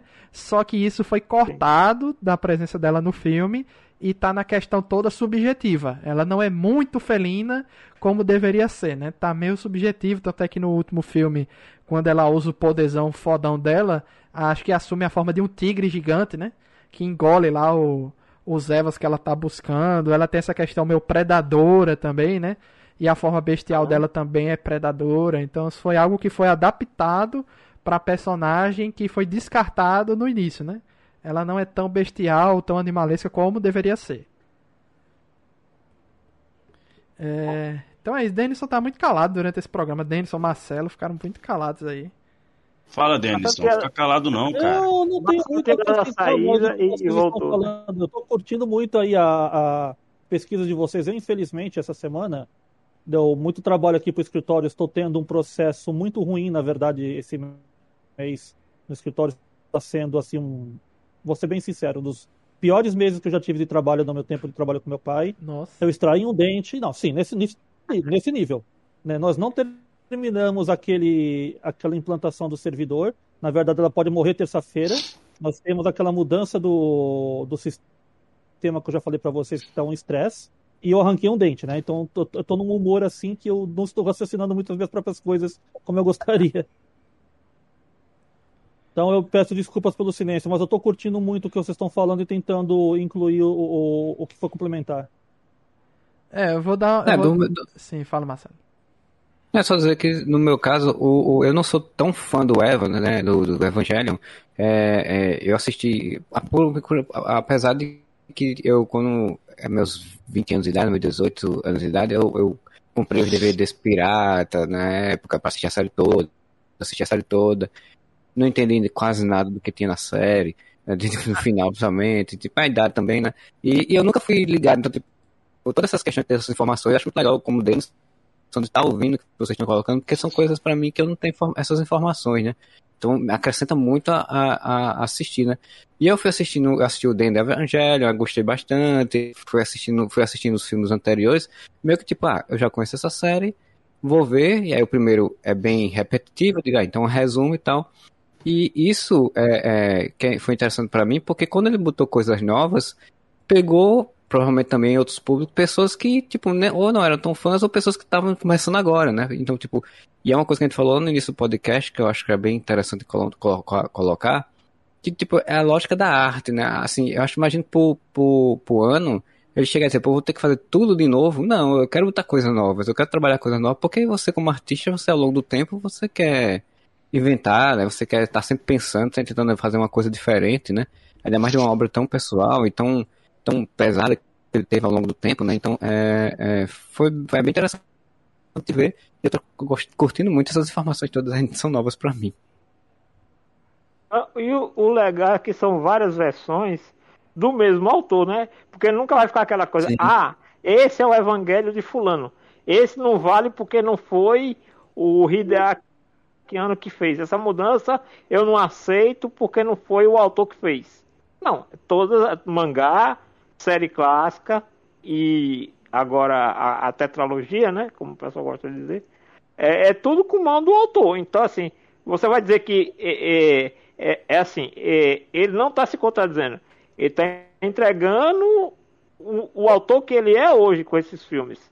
Que é diferente do autor que ele era quando escreveu o mangá. E também é, é diferente da produção do anime normal, né? Então são três etapas diferentes do, de um autor e a ótica dele sobre a própria obra, né? E cara, imagina aí, é, é, quantos autores, quantos criadores tiveram a possibilidade de retomar sua obra tantas vezes e mexer nela tantas vezes e fazer versões diferentes, né? Não, não é tão. É muito complicado fazer isso. Não, mas é para vocês não ficarem órfãos de, de Hideaki Anno, procurem Shin Godzilla, que é um filme que ele foi diretor, vai lançar vai lançar Shin Ultraman e Shin Black Kamen Rider. E, e, e, e, essa mania dele com Shin, né? É, então. Shin assim, verdadeiro. Shin de, tem dois Shin no Japão como de, de, conforme o kanji. Shin de New, de novo, e Shin de verdadeiro. Tem que ver como é que tá escrito esse aí. É, mas de, de, é pra vocês não ficarem órfãos é isso. Se eu não me engano, Shin Ultraman sai ainda em 2021. E o Shin Black Kamen Rider, Shin Kamen Rider aí, é, acho que ainda não tem uma data certa para isso. Mas essa trilogia Shin aí, Godzilla, Ultraman Kamen Rider, tem a assinatura do Hideaki Anno e vale a pena. E, do né? Godzilla, e o do Godzilla é bom demais. É, recebeu vários prêmios de, de cinema. Ótimo filme. Excelente é, filme. A visão dele, pô, a visão dele é muito interessante, entendeu? Porque ele não foca muito no Godzilla, ele foca nos humanos vendo o Godzilla. Né? É, é o interessante daquele filme. É, é... Não tem o Godzilla como personagem principal, ele tem o Godzilla como problema principal que os humanos estão fazendo de tudo para resolver. Então, e o é Godzilla é, é, incrível, o design, a arte dele. Porra. Não, o Godzilla é total. Ali eu acho ele muito muito bestial, né? Um Godzilla tosco, um negócio assim com sangue e é, é bem é bem é bem doido, é bem diferente, mas dê uma para não ficar órfão do Hideaki Anno. Como Peixoto disse, já que Evangelion é uma franquia que faz muito dinheiro, né, arrecada muito, é, eu espero que eles explorem a franquia em outras coisas, jogos, mangás, realidades paralelas, etc. Mas que esse aqui seja o final da parada. Entendeu? Que esse aqui seja é, aquele, aquela, essa tetralogia de filmes aqui seja o final sempre. Talvez o, a série clássica seja considerado o começo e que tudo que vem aí no meio seja coisas para a, alimentar mais os fãs, né, com visões diferentes, com histórias diferentes. É, esses filmes para mim é o meu final, é, para mim é o Eu final acho que vai continuar mais cara. como assim questão de mercado, né? Tipo produtos, action figures, é, mobília, essas coisas, né? AP3. Evangelho ainda sai muita coisa, por exemplo, eu lembro que faz um tempo, pouco tempo até, saiu uma escultura que era um, um amálgama do Godzilla com o Eva 01. Pronto, Então, teve, dizer- teve a participação do, do Shinji e do Eva 01. 01 é do Shinji ou 03? 03, né? 01. É o 01 que é o do 01 Shinji? que é o. É. É. Pronto, teve a participação do Shinji com uma versão do Eva dele num anime de trens e é uma participação muito legal, velho. Muito legal mesmo. É, Eu muito-. Trens? é tem um É, anime de trens e esse trem se transforma em, em um robô gigante, Em né? Mecha. Em um mecha. E o Cara, dele tudo é no um, Japão transforma em meca. é, é um trenzão, um trem. É, Um não é trem, né? trenzão. É um trem bala, né? É um trem bala. Trem bom, e- Trenzão é foda. É um trem Se eu não bala me engano, do. foi na mesma época que, que teve aquele trem bala é, customizado de Eva, né? Foi, Que foi eu naquela subi, mesma época. E eu subi, eu subi nesse trem. Aí, Foi na mesma fala, época. Fala, Luiz, então, o trem bala do, do, do anime do trem é o mesmo Trenzão. desse que Denison eh, foi na vida real aí, porque foi em paralelo o lançamento dos dois, né? E tem a participação do Shinji e, se eu não me engano, em, em outro episódio aparece a Asuka e a Rei, mas são bem interessantes, entendeu? A participação deles, porque é um Shinji totalmente diferente que a gente conhece, que ele tá indo pro combate mesmo, e é isso. É muito, e toca a música do Evangelion também. É muito bom, muito bom. Procurem depois. É, de- deixa eu ver se eu acho aqui. Shinji Train. Tem um É nomezinho. porque se tornaram assim é, personagens é, integrados na cultura na cultura pop japonesa, né? Eva é praticamente o que a gente pode chamar de patrimônio japonês, né? Hoje. Uhum, com certeza. É, Eu não duvidaria que em algum momento eles, eles voltem a fazer, sei lá, uma animação de Evangelion, mas com outra história ou com outros personagens, só para poder utilizar os robôs e fazer novos bonecos, novas coisas com robôs. Aqui, ó. Procurem Shinkansen Robot Shinkalion. É, Shinji.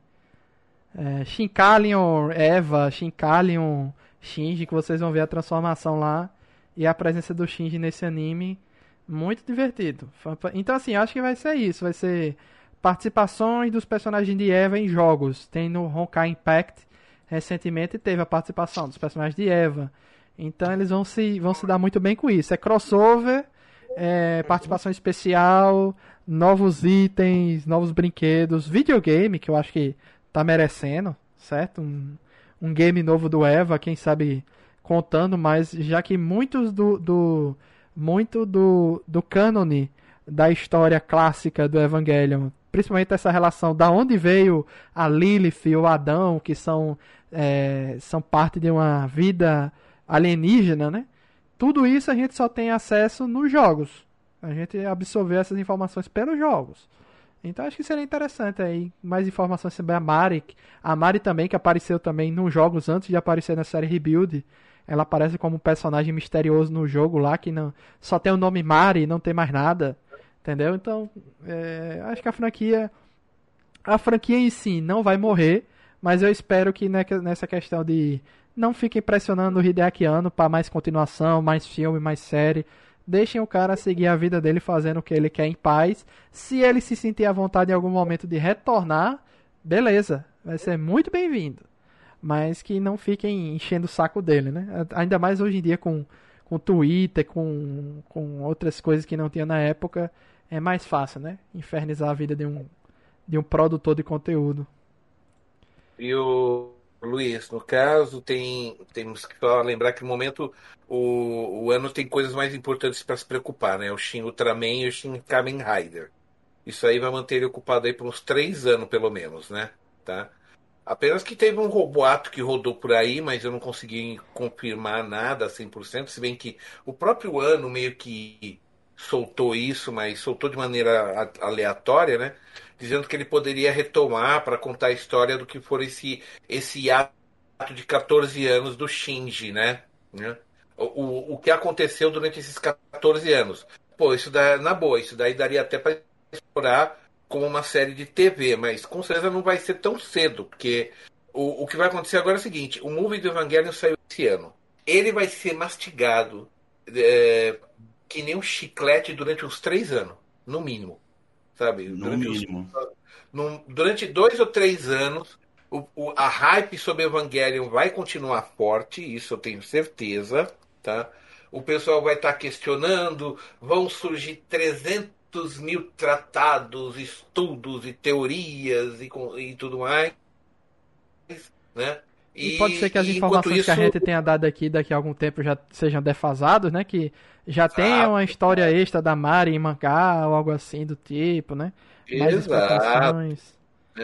Agora também tem, tem que ver também, porque o, fora isso, a gente tem que lembrar que o ano está brigando com a Gainax. Vocês sabem da briga jurídica que rolou, né? né? Que os antigos parceiros dele da Gainax meteram uma faca nas costas dele. Eles fundaram outro estúdio que era Gainax ou, ou qualquer coisa, que acho que era em Osaka, e transferiram todos os trabalhos que ele fez durante os anos 80 e 90 para esse outro estúdio. E a Gainax de verdade virou uma casca vazia. Estavam dando um golpe para revender. Porque, como eles não podiam vender a série sem anuência do ano, porque ele foi diretor, criador, produtor, etc., né? Tá? E estavam devendo grana para ele, fizeram de tudo para tirar tudo de valor da Gainax para dar um calote de 100 milhões de ienes nele. Mas os direitos autorais são do Hideaki Anno, da, da franquia. Kia Evangelion é do ano, não se discute. Eu tô falando de Mahoromatic, eu tô falando de Nadia, eu tô falando de Oneamize, eu tô falando de todas aquelas séries que a Gainax fez durante os anos 90, certo? Ah, E tá. que nessa época o ano lá dava um sangue com a equipe, né? E agora o que acontece? É, quando o ano conseguiu descobrir que estavam dando esse golpe, ele jogou advogado em cima, conseguiu precar, porque já estavam estúdios, outros estúdios comprando essas séries para lançar em DVD, Blu-ray, né? Ele bloqueou tudo. Agora uma empresa que administra empresas com problemas jurídicos é que está com os direitos da marca para exploração social, para não deixar elas paradas, né? Tá? Mas é, ainda não se decidiu quem é que vai ficar com, as- com- com o espólio da Gainax, porque a Gainax, como a gente conhece, não existe mais, tá? Então, é, é- isso aí é uma coisa que eu vou explicar mais ou menos na matéria que eu vou colocar na edição 61. Eu vou escrever ela, na verdade, amanhã, com mais calma, né? Eu vou tirar o dia todo para escrever essa matéria, porque vai exigir muita pesquisa, né? Catarse.com não- underline, é, barra anime underline X. É. Esse. Catarse.me. É assinar. Isso aí. o estúdio Caras, ele, ele é famoso por fazer alguns outros. Porque eu achei a qualidade muito foda. O estúdio Caras é o estúdio do Ano Hideaki. Ele que fundou, ele é o dono. Ah, Ele- O Evangelho, esses movies do Evangelho saíram do jeito que saíram, o Felipe, porque o ano é que estava no comando. mas o que Ele mais já saiu por, por- esse estúdio dele? Bom, eu posso O- procurar aqui. Estúdio Cara. É, É, fundado em 2006 pelo próprio ano, como, como disse Peixoto, e eu posso buscar aqui na anime, My Anime List uma lista de coisas que o Estúdio Cara fez. Então tem Darling the Franks, está no Estúdio Cara. É, Evangelion 1.0, 2.0, 3.0, esse último. É, Mari Tomajo no Hana. É um filme de 2017 que muita gente confundiu com o filme do, do Ghibli, mas não é o mesmo, tá? É, é um jogo de, de Evangelion VR, Ev- Evangelion Another Impact. Foi lá no estúdio cara. É basicamente coisas. E, e coisas menores. E o Shin Ultraman vai ser feito também pelo cara, tá? O Shin Ultraman é, é animação, não é live action, não? Não, mas e, e, da- e qual, e daí? Ah, daí? tá. Entendi. E daí? É, a- a- a- o cara E daí? E, e daí? E daí, Luiz? Hã? E daí, irmão? E daí que ele faz só. E daí? Ele é obrigado a só anime, é isso que eu quis dizer. então. Ah. Tá? Aí. Não, eu, eu daí? citei o Darling the Franks, mas é porque ele passou pelas mãos de muitos estúdios, tá? Ah, Não tem foi- o Ufotable daí, créditos Luiz, do- daí? desse filme também. É, Vocês viram lá os créditos do filme? Hum. Tem coisa do Ufotable também. Sim. E, o, ele, e no caso ele lançou, teve dois videogames, né? Que foi o Ace Combat 7, né? De 2019 e o Fire Emblem Echoes de 2017. Ah, maneiro, esse combat é legal. É, Tá. então eles fazem Então, game, como o Peixoto disse, vão fazer filme live action, fazem animação, é um estúdio bem diversificado. É. Coisa, viu? A série OVA, aquele, aquele OVA do, do jogo Gravity Rush, lembra? Né? aquele que, muito louco que você ficava pulando dos prédios, a gravidade mudava, né? Lembra do Gravity Rush? Essa animação é, da, é da, da- do cara.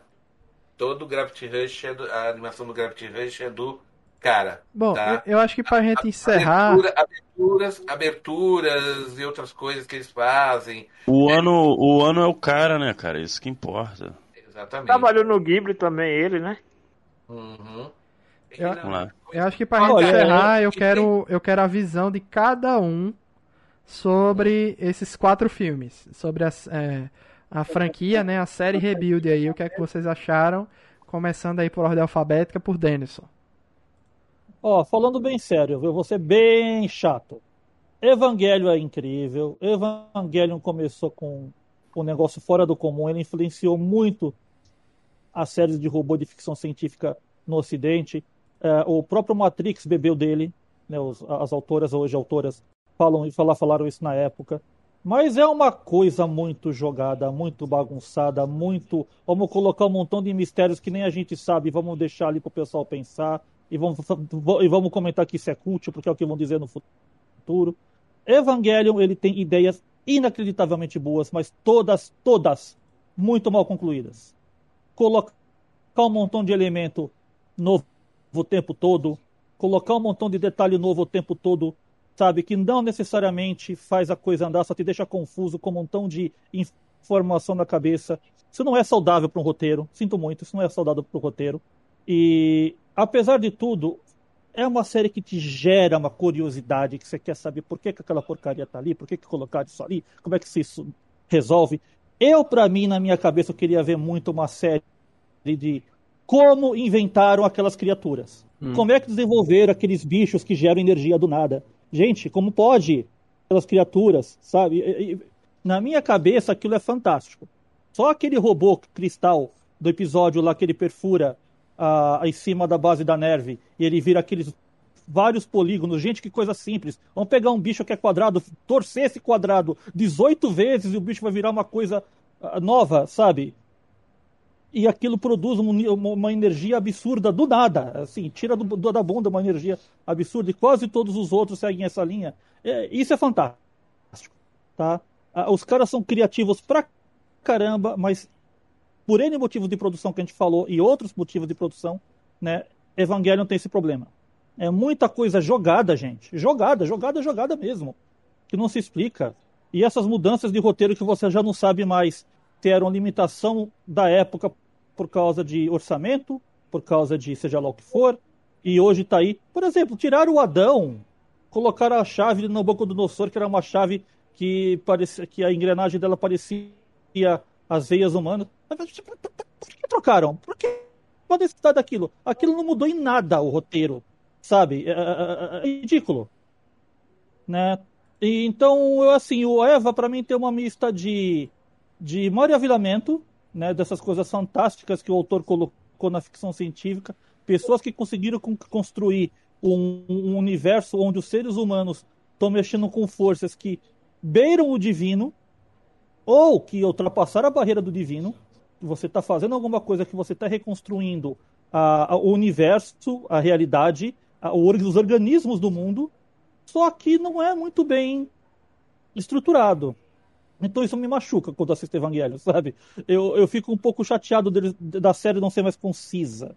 De ter apenas uma ponta de explicação que se resolva alguma coisa. Deixar tudo jogado pro fã não é cult, gente. Isso é preguiça. Da- deixar tudo aberto, sabe? A, a, a, a especulação, a interpretação, a transformar isso numa religião de você tira o que você achou de interessante e joga o resto fora. Isso me incomoda muito com algumas obras. E Evangelion é totalmente feito em cima disso. Então eu gosto, adorei ver os filmes, adorei ver a- a- a- as coisas do episódio até o, o segundo filme que ele remonta o começo da série com alguns detalhes a mais. Gostei de ver mais sobre o Cad as as influências dele lá que ele queria realmente participar dessa reconstrução do mundo, mas da visão dele, onde ele realmente estava ajudando as pessoas, realmente estava fazendo alguma coisa para o mundo voltar a ser um lugar mais populoso e, e- e fácil de se viver, nem, que nem aquele episódio que eles vão naquela estação de tratamento de águas, que eles conseguem limpar o oceano de, de Mar Vermelho, de- da, da grande, ah, Onda Vermelha que matou toda a vida marítima do mundo, sabe? Adorei ver aquilo. Adorei ver depois no último filme, eles contando o final do relacionamento dele com a, com a Katsugari lá e tudo, ah, com a, a, a Misato, né? O que, que ele estava deixando para trás, o- que, que eles descobriram dele que ele estava montando, que a nave foi ele que roubou para poder ajudar o, grupo dela. Eu gostei de tudo isso. Mas infelizmente eu fico com esse sentimento de. Ai, gente, podia ter contado isso direito, né? E é isso que eu sinto da série. Felipe Greco. É, cara, eu adorei, eu achei fantástico o, o início, os quatro filmes, sabe? É, eu não acho que tenha um ponto um ponto alto, ponto baixo, ou melhor, não tem pontos baixos, é só ponto alto. Eu achei maravilhoso. Cara, é, a gente para eu poder falar de Evangelion, eu volto um pouco no passado, o que, que ele representava pra mim, e não era assim grandes coisas na questão de era sim uma animação muito boa, o anime clássico. É, é, ele foi como, como o Denison disse, ele ditou toda uma, uma geração de influenciou muitas pessoas, diretores, é, animadores. né? realmente ele quebrou a barreira do, do Oriente, né? Veio pra cá, então fez esse grande sucesso. Eu assisti na época, assim, não na época do lançamento, claro, mas quando eu era jovem, porque todo mundo falava, todo esse lance de ser cult e tudo mais, e eu fui assistir e achei legal, achei legal, óbvio que fiquei com milhões de dúvidas, mas eu achei um- uma boa história, entendi toda, todo, toda a importância dele, vi, enxerguei ali algo diferente das outras animações. Ele é um anime é, muito diferenciado, é, merece todo o respeito, merece toda a legião de fãs, né? Mas eu não indicava muito. E assim, ele não entrou em nenhum momento, em nenhuma fase da minha vida. Ele não entrou num top 10. é, e eu não indicava muito. Ele só tava ali, sabe? Não tinha muita relação. É, cheguei a rever de novo, dei um pouquinho só depois, assim, pra ver se eu tava com uma mentalidade. Se eu tava mais maduro pra entender certas coisas. E realmente eu vi com outra visão. Consegui entender coisas que eu não tinha entendido quando eu tinha meus 14 anos, 13 por aí. É, mas ainda assim não não acendeu aquela chama. E vendo esses quatro filmes, é, cara, eu fiquei tão maravilhado. É, sério, eu fiquei tão maravilhado. Eu já tinha visto o 1, o 2 e o 3 antes, bem antes, quase perto dos lançamentos deles. Então, assim, quando lançou esse quarto, eu sabia, é, e foi anunciado que ia chegar para Amazon Prime, eu fui rever tu- tudo de novo, é, mas já tinha assistido e gostei ainda mais. Na época, é, eu achei, eu ach- achei tão incrível, achei tão incrível a animação e eu amo essa animação, essa animação 2D clássica. Temos ali alguns elementos bem pontuais 3D, obviamente, mas, cara, é uma animação muito, muito clássica. Eu amo esse tipo de, de longa-metragem feito assim, sabe? Porque hoje em dia você vê muito 3D jogado na tela. Muita coisa que não me agrada. Eu, eu vejo algumas animações, algumas produções 3D, porque, não sei, porque eu simplesmente assisto e tento dar. Tento dar mais credibilidade, mais chance. Só que, não sei, não gosto, sabe? No final não gosto. É, então, assim, é incrível, sabe? A animação tá, tá ótima, tá perfeita. Talvez esse, esse último, por questões até mesmo de ser atuais, usa bem mais o 3D. É, na própria batalha do, da unidade 1 contra a unidade 13, tem bastante 3D, mas não me incomodou. Eu acho que ali é. é- eu acho que é o máximo, sabe? Dali, da, da tabela 3D do, de Felipe Greco tá ali bem, bem aceitável. E assim, eu assisti, assistindo os quatro, dá vontade de indicar. Diferente da, do, do anime antigo, diferente de tudo que já foi produzido antes. Até os próprios filmes. Pô, Felipe, Esse dá vontade os de cara, indicar. os caras usando encoraçado como se fossem mísseis. É muito foda, Cara, isso é né? fantástico demais, velho. É muito Ele usando como escudo, velho. um Porra, legal. escudo lá com tipo um titere, tire, titereiro, né? É, Sim. mexendo com as cordinhas lá, tá é muito massa. Muito bom. Exato, então. série são incríveis. Os conceitos são incríveis.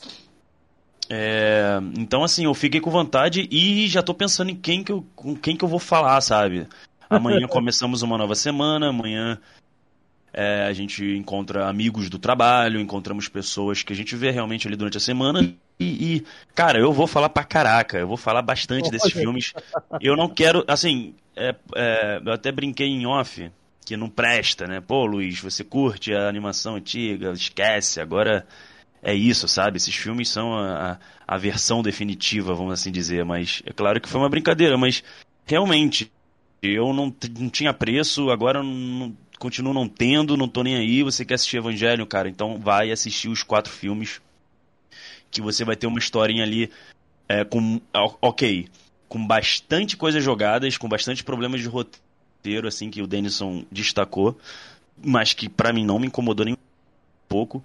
E é isso. Assiste, assiste.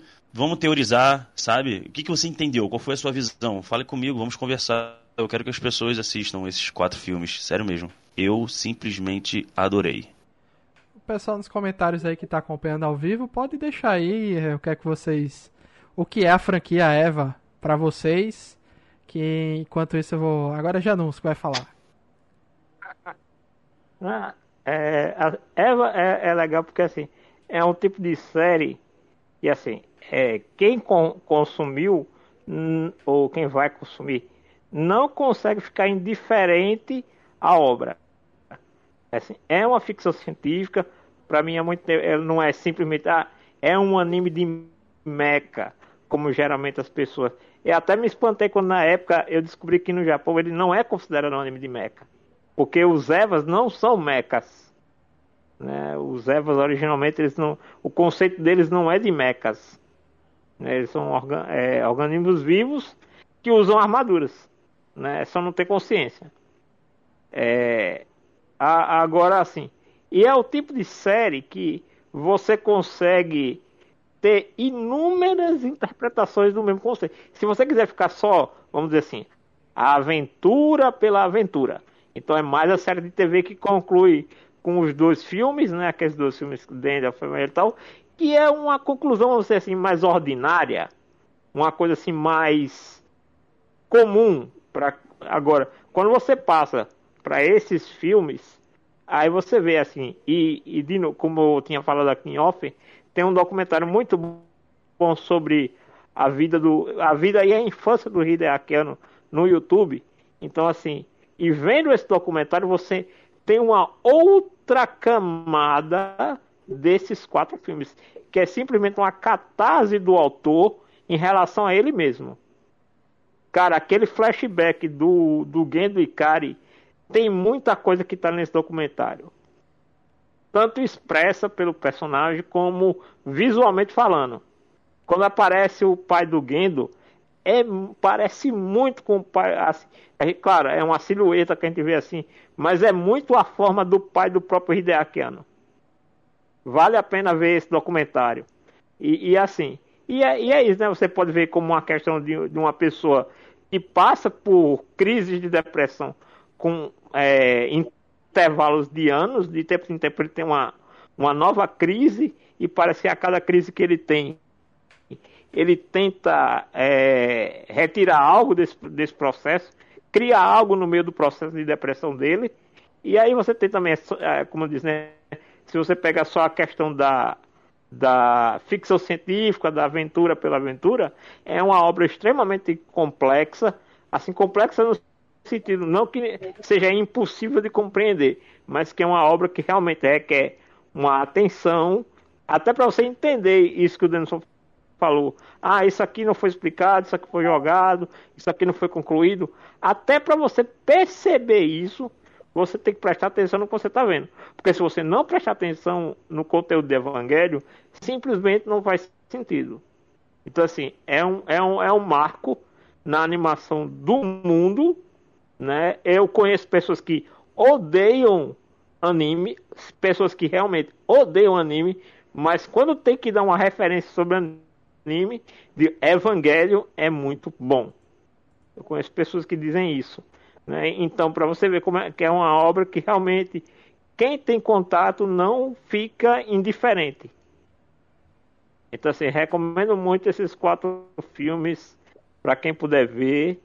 E com certeza, se a gente fosse ver de novo daqui a dois anos, a gente ia ter conclusões novas, abordagens novas, visões novas, porque é uma obra que está sempre é, mostrando algo novo, um detalhe, um personagem, um drama ali na entrelinha, porque tem muito personagem coadjuvante, cada um tem sua própria história. Cada história dessa enriquece uma história maior. Né? Então, assim, vale muito a pena. Janúncio, se você me permite complementar uma coisa que você falou sobre essa diferença do que Evangelion é, acho que uma coisa que eu lembro agora, que falando, falando por cima do que você falou, que Evangelion foi o primeiro desenho que a gente que eu vi naquela época que não parecia ser uma história para adolescente. Era um cara adulto querendo contar uma história adulta sobre a vivência dele com ficção científica, sabe? Então ele, ele se diferenciou muito por causa disso. Não era o, o, o, a série de aventura romântica com as menininhas bonitas para lá e tudo mais. Era uma coisa muito fora da caixinha que as pessoas prestaram atenção e, e, e, e souberam que tinha um valor aquilo que estava muito além do convencional.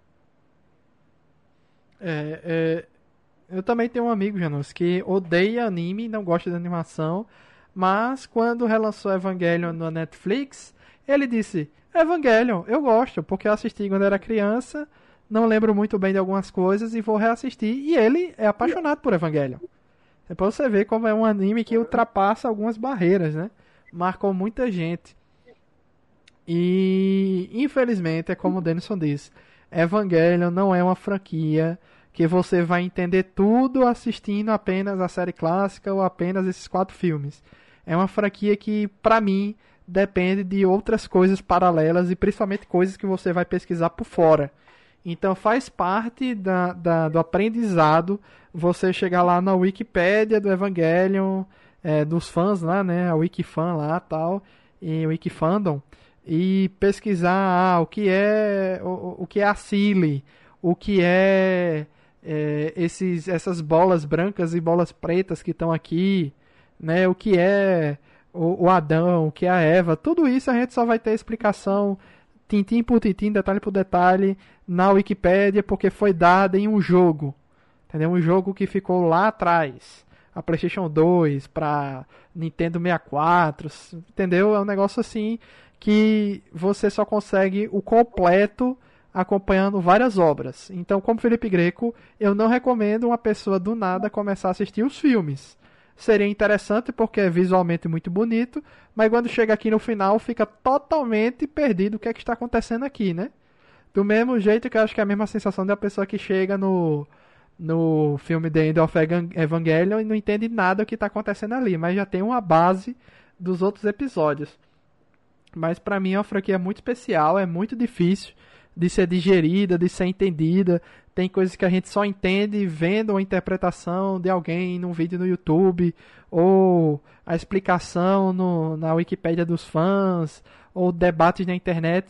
Mas eu considero muito divertido essa busca da gente por entender Evangelion através de outras fontes que não sejam apenas a série ou os filmes. Eu acho que faz parte da, da, da viagem do Hideaki Anno, entendeu? A gente não se ficar só preso naquilo, a gente buscar é, conhecimento da franquia em outros cantos, mas eu concordo que nesse filme, principalmente no quarto, muita coisa ficou jogada ali, como o Denison disse, ah, o, o, o Gendo virou um, um, transcendeu, virou um deus, que ele botou alguma coisa nele mesmo ali, que é por isso que ele usava aquele óculos diferentão, não era mais o óculos de sempre.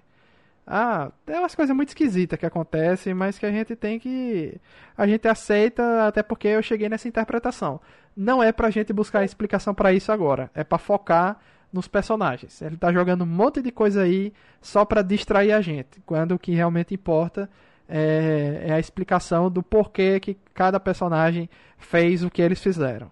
Entendeu? Mas eu gosto muito. Franquia, para mim, fecha com chave de ouro nesse quarto filme aqui. Marcelo Soares. Então, é, eu, como eu falei, eu não, nunca fui muito ligado, muito, muito de fã do Evangelion, né?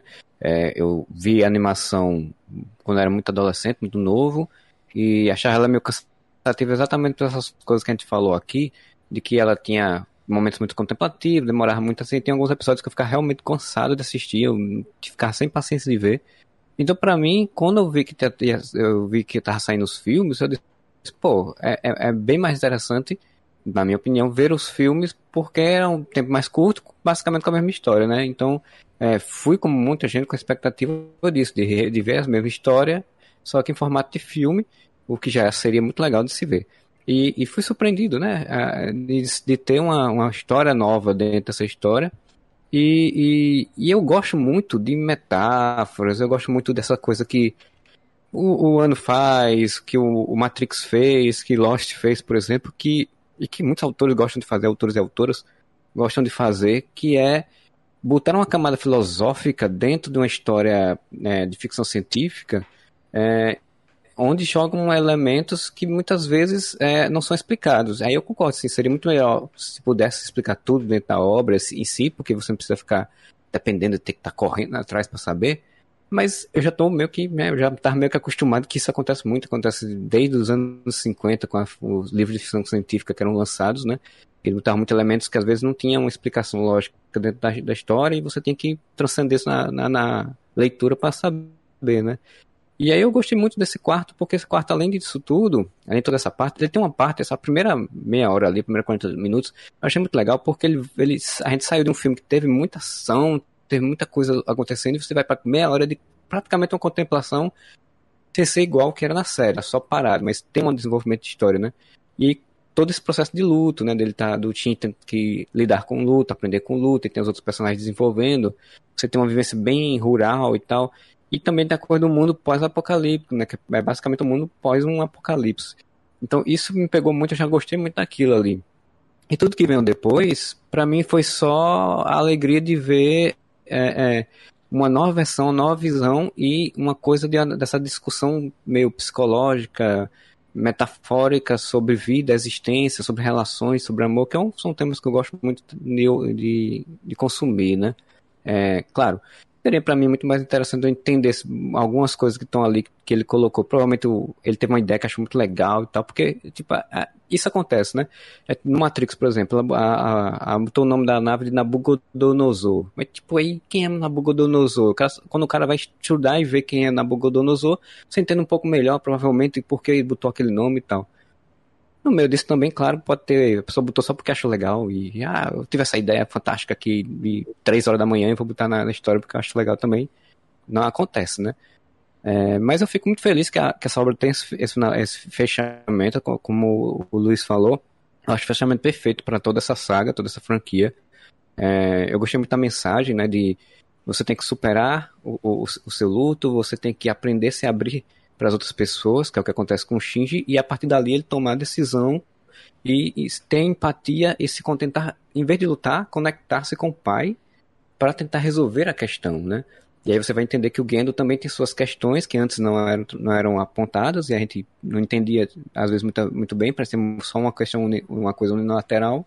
Ele tem suas questões, está tentando resolver essas suas questões. Acho interessante que esse negócio do óculos ele fica meio que tipo um ciclope, né? Ele tipo, fica com um olho só, e aí ele tipo, é. é um, metaforicamente falando, ele é um ciclope que quer derrubar deuses, que é da mitologia grega, né? Que o, que o ciclopes eram titãs e titãs, é, tem essa guerra com os deuses do Olimpo, enfim.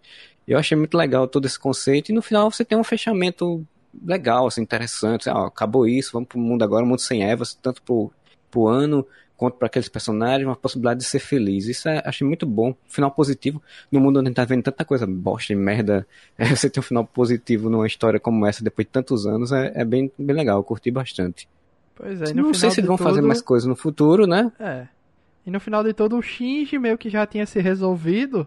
E ele foi ajudar os outros a se resolverem, né? Principalmente o pai. Isso, isso. E aí onde ele resolveu isso, a questão. Isso. Né? No outro, era ele se resolvendo que resolveu a questão. Nesse não.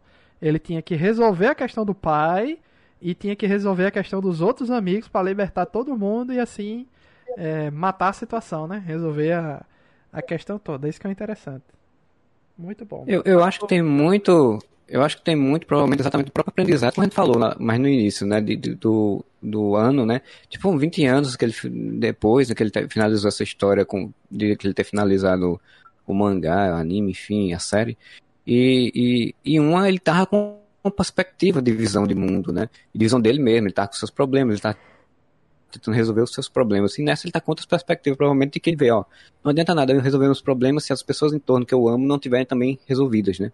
E, e eu preciso também ser uma peça motivadora para essa mudança, né?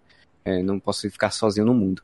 E isso é muito legal de ver. Eu adoro esse tipo de, de, de, de e, e assim, ele, ele não ficou só esperando que as coisas se resolvessem só por se resolver. Né? Tem, tem, tem o, o, o legal é que, por exemplo, não sei se vocês perceberam, né, que antes da, da Asuka ir para a missão final, né, que ela vai e, e, se despede do Shinji e diz: Ah, eu era. Afim de, eu tinha uma queda por você antigamente, vamos dizer assim, no, como fica bem claro no segundo filme, né? Que, ela, que tem aquele jogo de, de ciúme entre ela e a Rei para preparar a comida pro Shinji, né? Aí ela, ela diz que ele não cresceu nada e tal, e aí quando ele dá uma resposta, ela pega e diz: É, realmente você tá mais adulto. Né? E aí no final, quando ele reencontra ela, ela agradece por ela ter amado ele no passado, né? Não, e essa coisa de você tá mais adulto é tão legal, porque é, é isso que o Sérgio falou ao longo do podcast também, né? Que é, que é uma mensagem do, do, do, do ano pros seus fãs, né? Tipo, olha, gente, vamos crescer, né? Já passou mais de 20 anos aí, né? A vida segue, você tem. Você pode gostar daquele, daquela visão que aqueles personagens daquele jeito e tal, mas eles, eles merecem crescer, merecem encerrar seu ciclo, merecem você também e ver outras coisas. É, a gente vai envelhecendo às vezes fica muito apegado a coisas que a gente gostava no passado e deixa de ver coisas novas por conta disso e admirar coisas novas e fica às vezes muito haters, né? Muito exagerados em cima de, de, de quem tenta fazer uma coisa diferente daquilo que a gente uhum. já, já, gosta ou de quem aponta coisas diferentes e diz que, né? Enfim, eu acho que é uma mensagem muito boa. E o Shinji termina adulto, né? Sim, ele fala, a última fala dele já tá com a voz de adulto, né? Ele cresce no, no momento. Todo mundo, né? Todo mundo cresceu ali no final tudo. É, todo mundo tá adulto. É, vou só, antes de Peixoto dar a visão dele dos quatro filmes e da franquia, é, o Geoffrey75 disse que Neo Genesis Evangelion é um anime que entrou para a história. Se eu já gostava quando foi lançado, agora eu amo mais ainda. É... Deixa eu ver aqui. É, o Márcio Volts diz que para mim Eva é obra-prima. É, o Geoffrey também diz que a cauda da nave lembra a cauda da Enterprise, a ponta da nave, a Misato me lembrou o Char, etc. É... Peixoto, diga aí esses quatro filmes aí para você, o que é que significou, como foi a experiência de assisti-los pela primeira vez agora e o que é a franquia de Eva para você. Eu conheci Evangelion também pela série de TV entre 95 e 96. A gente exibiu a série quase completa nas exibições da Orcade lá na Gibiteca de São Paulo. Tem legenda, importante citar isso, a gente assistiu tudo sem legenda. Eventualmente algum amigo nosso que entendia japonês traduzia coisas mínimas, né? Tá? Mas assim, é...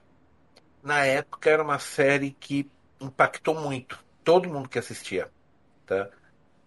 É, só só para não dizer que foi unanimidade, eu só encontrei um que teve a coragem de falar para todo mundo em evento, em animecons e tudo mais, que detestava Evangelion. Todo, todo mundo ao resto que eu conheci tinha algum grau de interesse na série por esse ou aquele motivo. Todo mundo sabia quem era Asuka, Rei, o Shinji, o Gendo, todos os personagens eram muito bem conhecidos. Né? É impossível negar que foi uma série que realmente impactou, porque na época não havia nada similar, não tínhamos nada parecido, não havia nada com uma tentativa de é, com uma profundidade tão psicológica, como como o Denison falou, né, um anime um anime que claramente não era feito para criança, né? Era um filme que realmente pegou todas as faixas etárias, como ainda pega até hoje, se tornou um, uma marca uma marca explorada comercialmente com extremo sucesso E tudo isso foi em cima do Ano Hideaki, né? E como ele mesmo falou, que cada personagem era um pouco dele de alguma forma, né? Ele, ele na verdade, eu traço um paralelo, pode parecer nada a ver, mas também tem a ver. Ele às vezes me lembra um pouco Van Gogh, aquele que cortou as orelhas e depois se suicidou, mas que era um pintor fabuloso, é, é, é reconhecido como um dos maiores pintores da história. Quadro, seus quadros valem hoje uma fortuna, né? E como um crítico falou, né? Ele pegou toda a angústia existencial dele e jogou nas telas. E o Hideaki fez o mesmo, só que ele não colocou tela, ele colocou em anime. Né? Então, eu, por isso que eu faço um traço um paralelo, mas porque o, o Van Gogh também tinha depressão. Na época, a depressão não era reconhecida como havia remédio, não havia nem, nem psicologia na época de Van Gogh. Então, o classificou-se ele só como uma doença mental e ele acabou se suicidando. Mas o, no caso do ano, felizmente, ele está numa época em que a gente tem todo, toda, todas as possibilidades de cuidar, tanto que ele vira e mexe, ele tem uma recaída, mas ele volta e ele continua fazendo exatamente o que fazia. Pega a sua angústia, a sua depressão e transforma em algo positivo, em, em um produto em que ele joga um pouco de si dentro da obra. E eu acho que é isso que faz Evangelion ser tão marcante, tão impactante para tantas pessoas, né? Porque é, é, uma obra autoral, não há como negar, né? E como toda obra autoral, ela, ela se torna muito humana e realmente impacta nas pessoas e emociona as pessoas, a, a, chama a atenção das pessoas, né? Eu também não sou, eu também passei por isso na época que assisti Evangelion, aquele episódio 18 e 19, quando tem lá que o, quando o Shinji se recusa a enfrentar o Eva que virou anjo, né? Só que na série de TV era o colega de classe que estava lá dentro, não a Asuka, né? Mas a reação dele, as falas dele, foi tudo a mesma coisa. E o modo como o pai dele lidou com a coisa foi também a mesma, a mesma.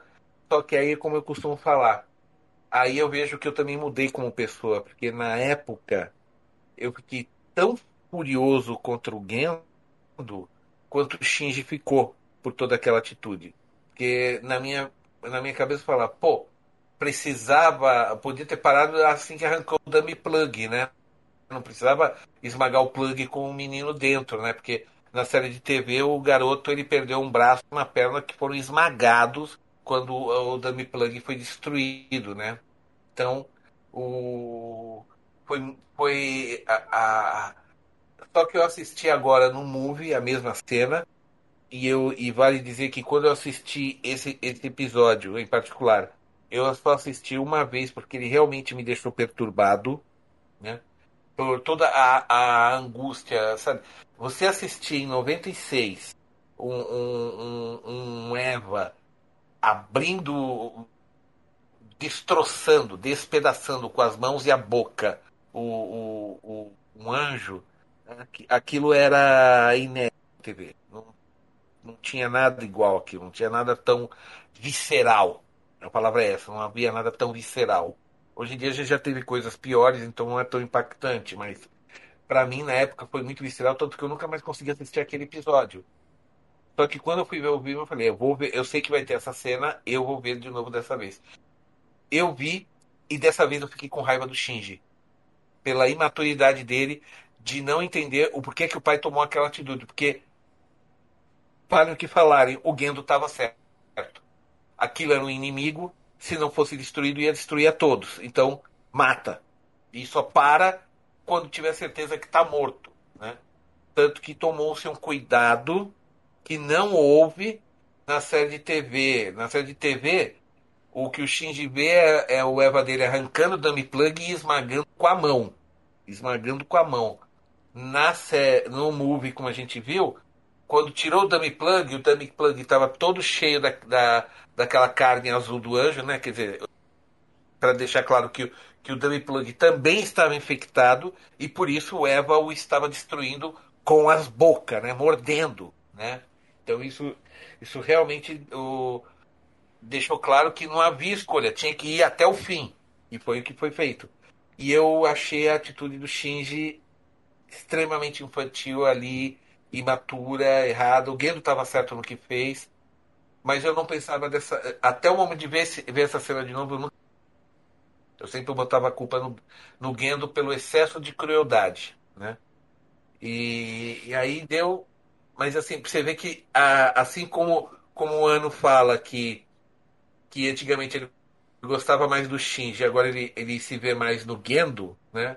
Eu também tive essa, essa transferência. Da, da minha simpatia do Shinji, eu puxei um pouco, pouco de simpatia para o Gendo. Mas nessa cena em específico, eu ainda considero ele um, é, um, um, cara que terrível, né? Como, como uma pessoa comentou num grupo do Facebook, né?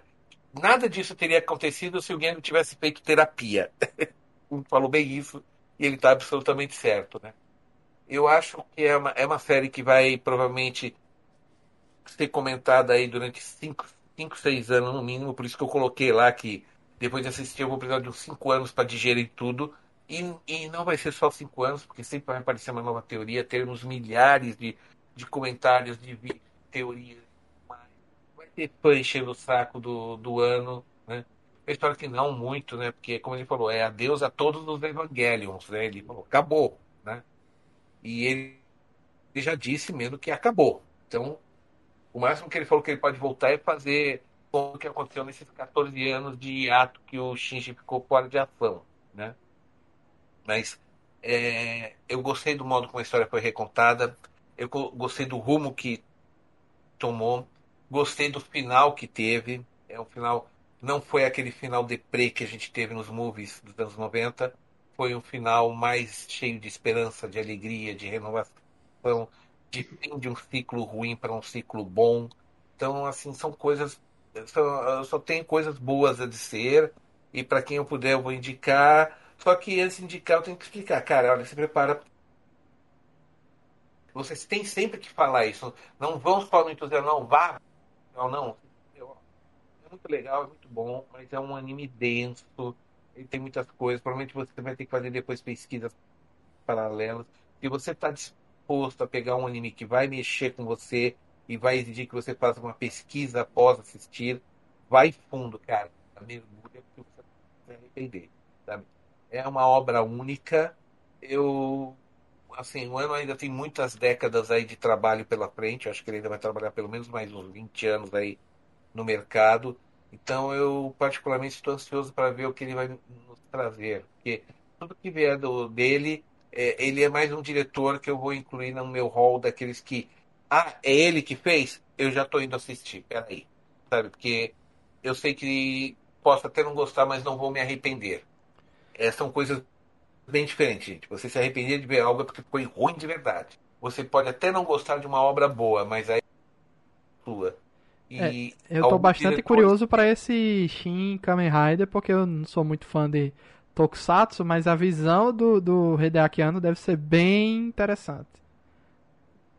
Ah, eu estou curiosíssimo para ver. E olha que eu não assisti muita coisa do Kamen Rider. Eu sei que tem trocentos mil Kamen Riders, não assisti quase nada, algum um episódio salteado de uma série e outra, nem sei de quais que eu assisti. Eu vi, eu vi um dos eu vi um dos movies que juntou vários Kamen Riders, só que são vários movies, então nem lembro qual foi que eu vi, mas o do Ano Hideaki eu vou ver.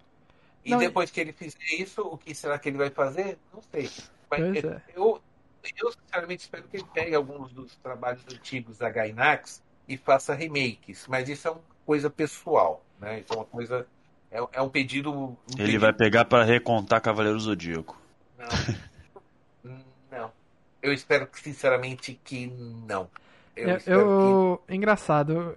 Normalmente quando eu gravo alguma coisa aqui, é, em alguma franquia grande, assim como Evangelion, normalmente eu penso assim: bom, estou gravando aqui o podcast e nunca mais eu vou trocar nessa obra, por mais que eu goste muito dela, nunca mais eu vou querer revisitá-la, até que, claro, apareça alguma coisa nova sobre aquela obra, às vezes vale a pena revisitar. No caso de Evangelion, eu tô com vontade de reassistir os filmes dubladinhos aí na, na Prime. Tô com vontade, me debater uma saudade aí. A animação é muito boa, a dublagem também tá muito boa. Tá com vontade, né? Se eu eu... tiver, tiver a oportunidade, se cair na minha mão, eu quero assistir o último filme devidamente dublado, tá? Só pra, assim, porque agora que eu já assisti com legendas, uma legenda muito, uma legenda bem feita, que não não alterou nomes, então eu posso assistir uma versão dublada que eventualmente tenha uma ou, ou outra escorregada. Aí eu não vou ficar tão tão decepcionado, né? Aí aí eu vou, é, porque eu porque é aquele negócio, quando você assiste um anime legendado, você está perdendo 20% do que está na tela, porque você desvia os olhos para focar no texto. Então, eu quero muito assistir esse último filme. Se, se eu conseguir numa, num monitor, numa tela maior e com, uh, e com dublagem para não perder nenhuma nuance de todas as cenas. Eu quero ver com muita calma esse filme novamente. Talvez eu veja mais de uma vez, para falar a verdade. Porque também há muitas coisas que eu preciso absorver também, né? Sim. Muitos detalhes que é preciso pegar, reassistir para falar, não, eu fiquei na dúvida nisso, eu tenho que ver de novo. Ah, mas é, é aquele negócio. Agora nós temos uma guloseima intelectual aí para ser degustada aí por uns 4, 5 anos. E até lá, quem sabe, o ano já tem, já tem, já tenha tempo livre para contar o que aconteceu naquele ato de 14 anos na história. Vamos torcer para que ele estivesse falando a sério quando disse que podia voltar a Evangelion contando esse ato. Né? Então, assim, para mim, a quem, a quem me perguntar, eu só posso recomendar. Vá, assista, só que se prepare, que é uma coisa que exige de você, mas não, não vá se arrepender. E sim, uh, isso já tá, isso na verdade eu já estava fazendo desde a época Agora esse filme só reforça. Qualquer coisa que o Ano Hideaki fizer, eu vou sentar e assistir com muita calma. É isso aí. É, então esse episódio, esse episódio gravado aqui em live, quem chegou aí no final, Dark Treve apareceu aí, boa noite a todos. Não sei se você chegou há pouco tempo, mas vai estar disponível no nosso feed já nessa segunda-feira à tarde, no nosso site, no nosso feed, no YouTube, vai estar tudo direitinho lá para vocês que chegaram depois poderem escutar desde o começo o nosso debate. A gente não falou só apenas do quarto filme, mas como toda a franquia Rebuild, né? Todos os outros três filmes e algumas coisas também da série clássica. Então agradecer a presença dos amigos Denison, Felipe Greco, Janúncio Neto, Marcelo e Peixoto. É uma pena Valeu. nosso amigo Tiago Icari não chegou a tempo de participar, né, do nosso podcast. Então, como Marcelo disse aí, o milagre não aconteceu. Fica para um, um próximo ciclo, né? Ver se o Ikari aparece aí. Quem sabe numa, numa outra reencarnação a gente regrava esse podcast aqui sobre Evangelho. Então, obrigado a todo mundo aí que acompanhou até o final a nossa live ou a versão em podcast no nosso feed. E até a próxima. Tchau, tchau. Valeu. Valeu. Tchau, tchau. Tchau, tchau.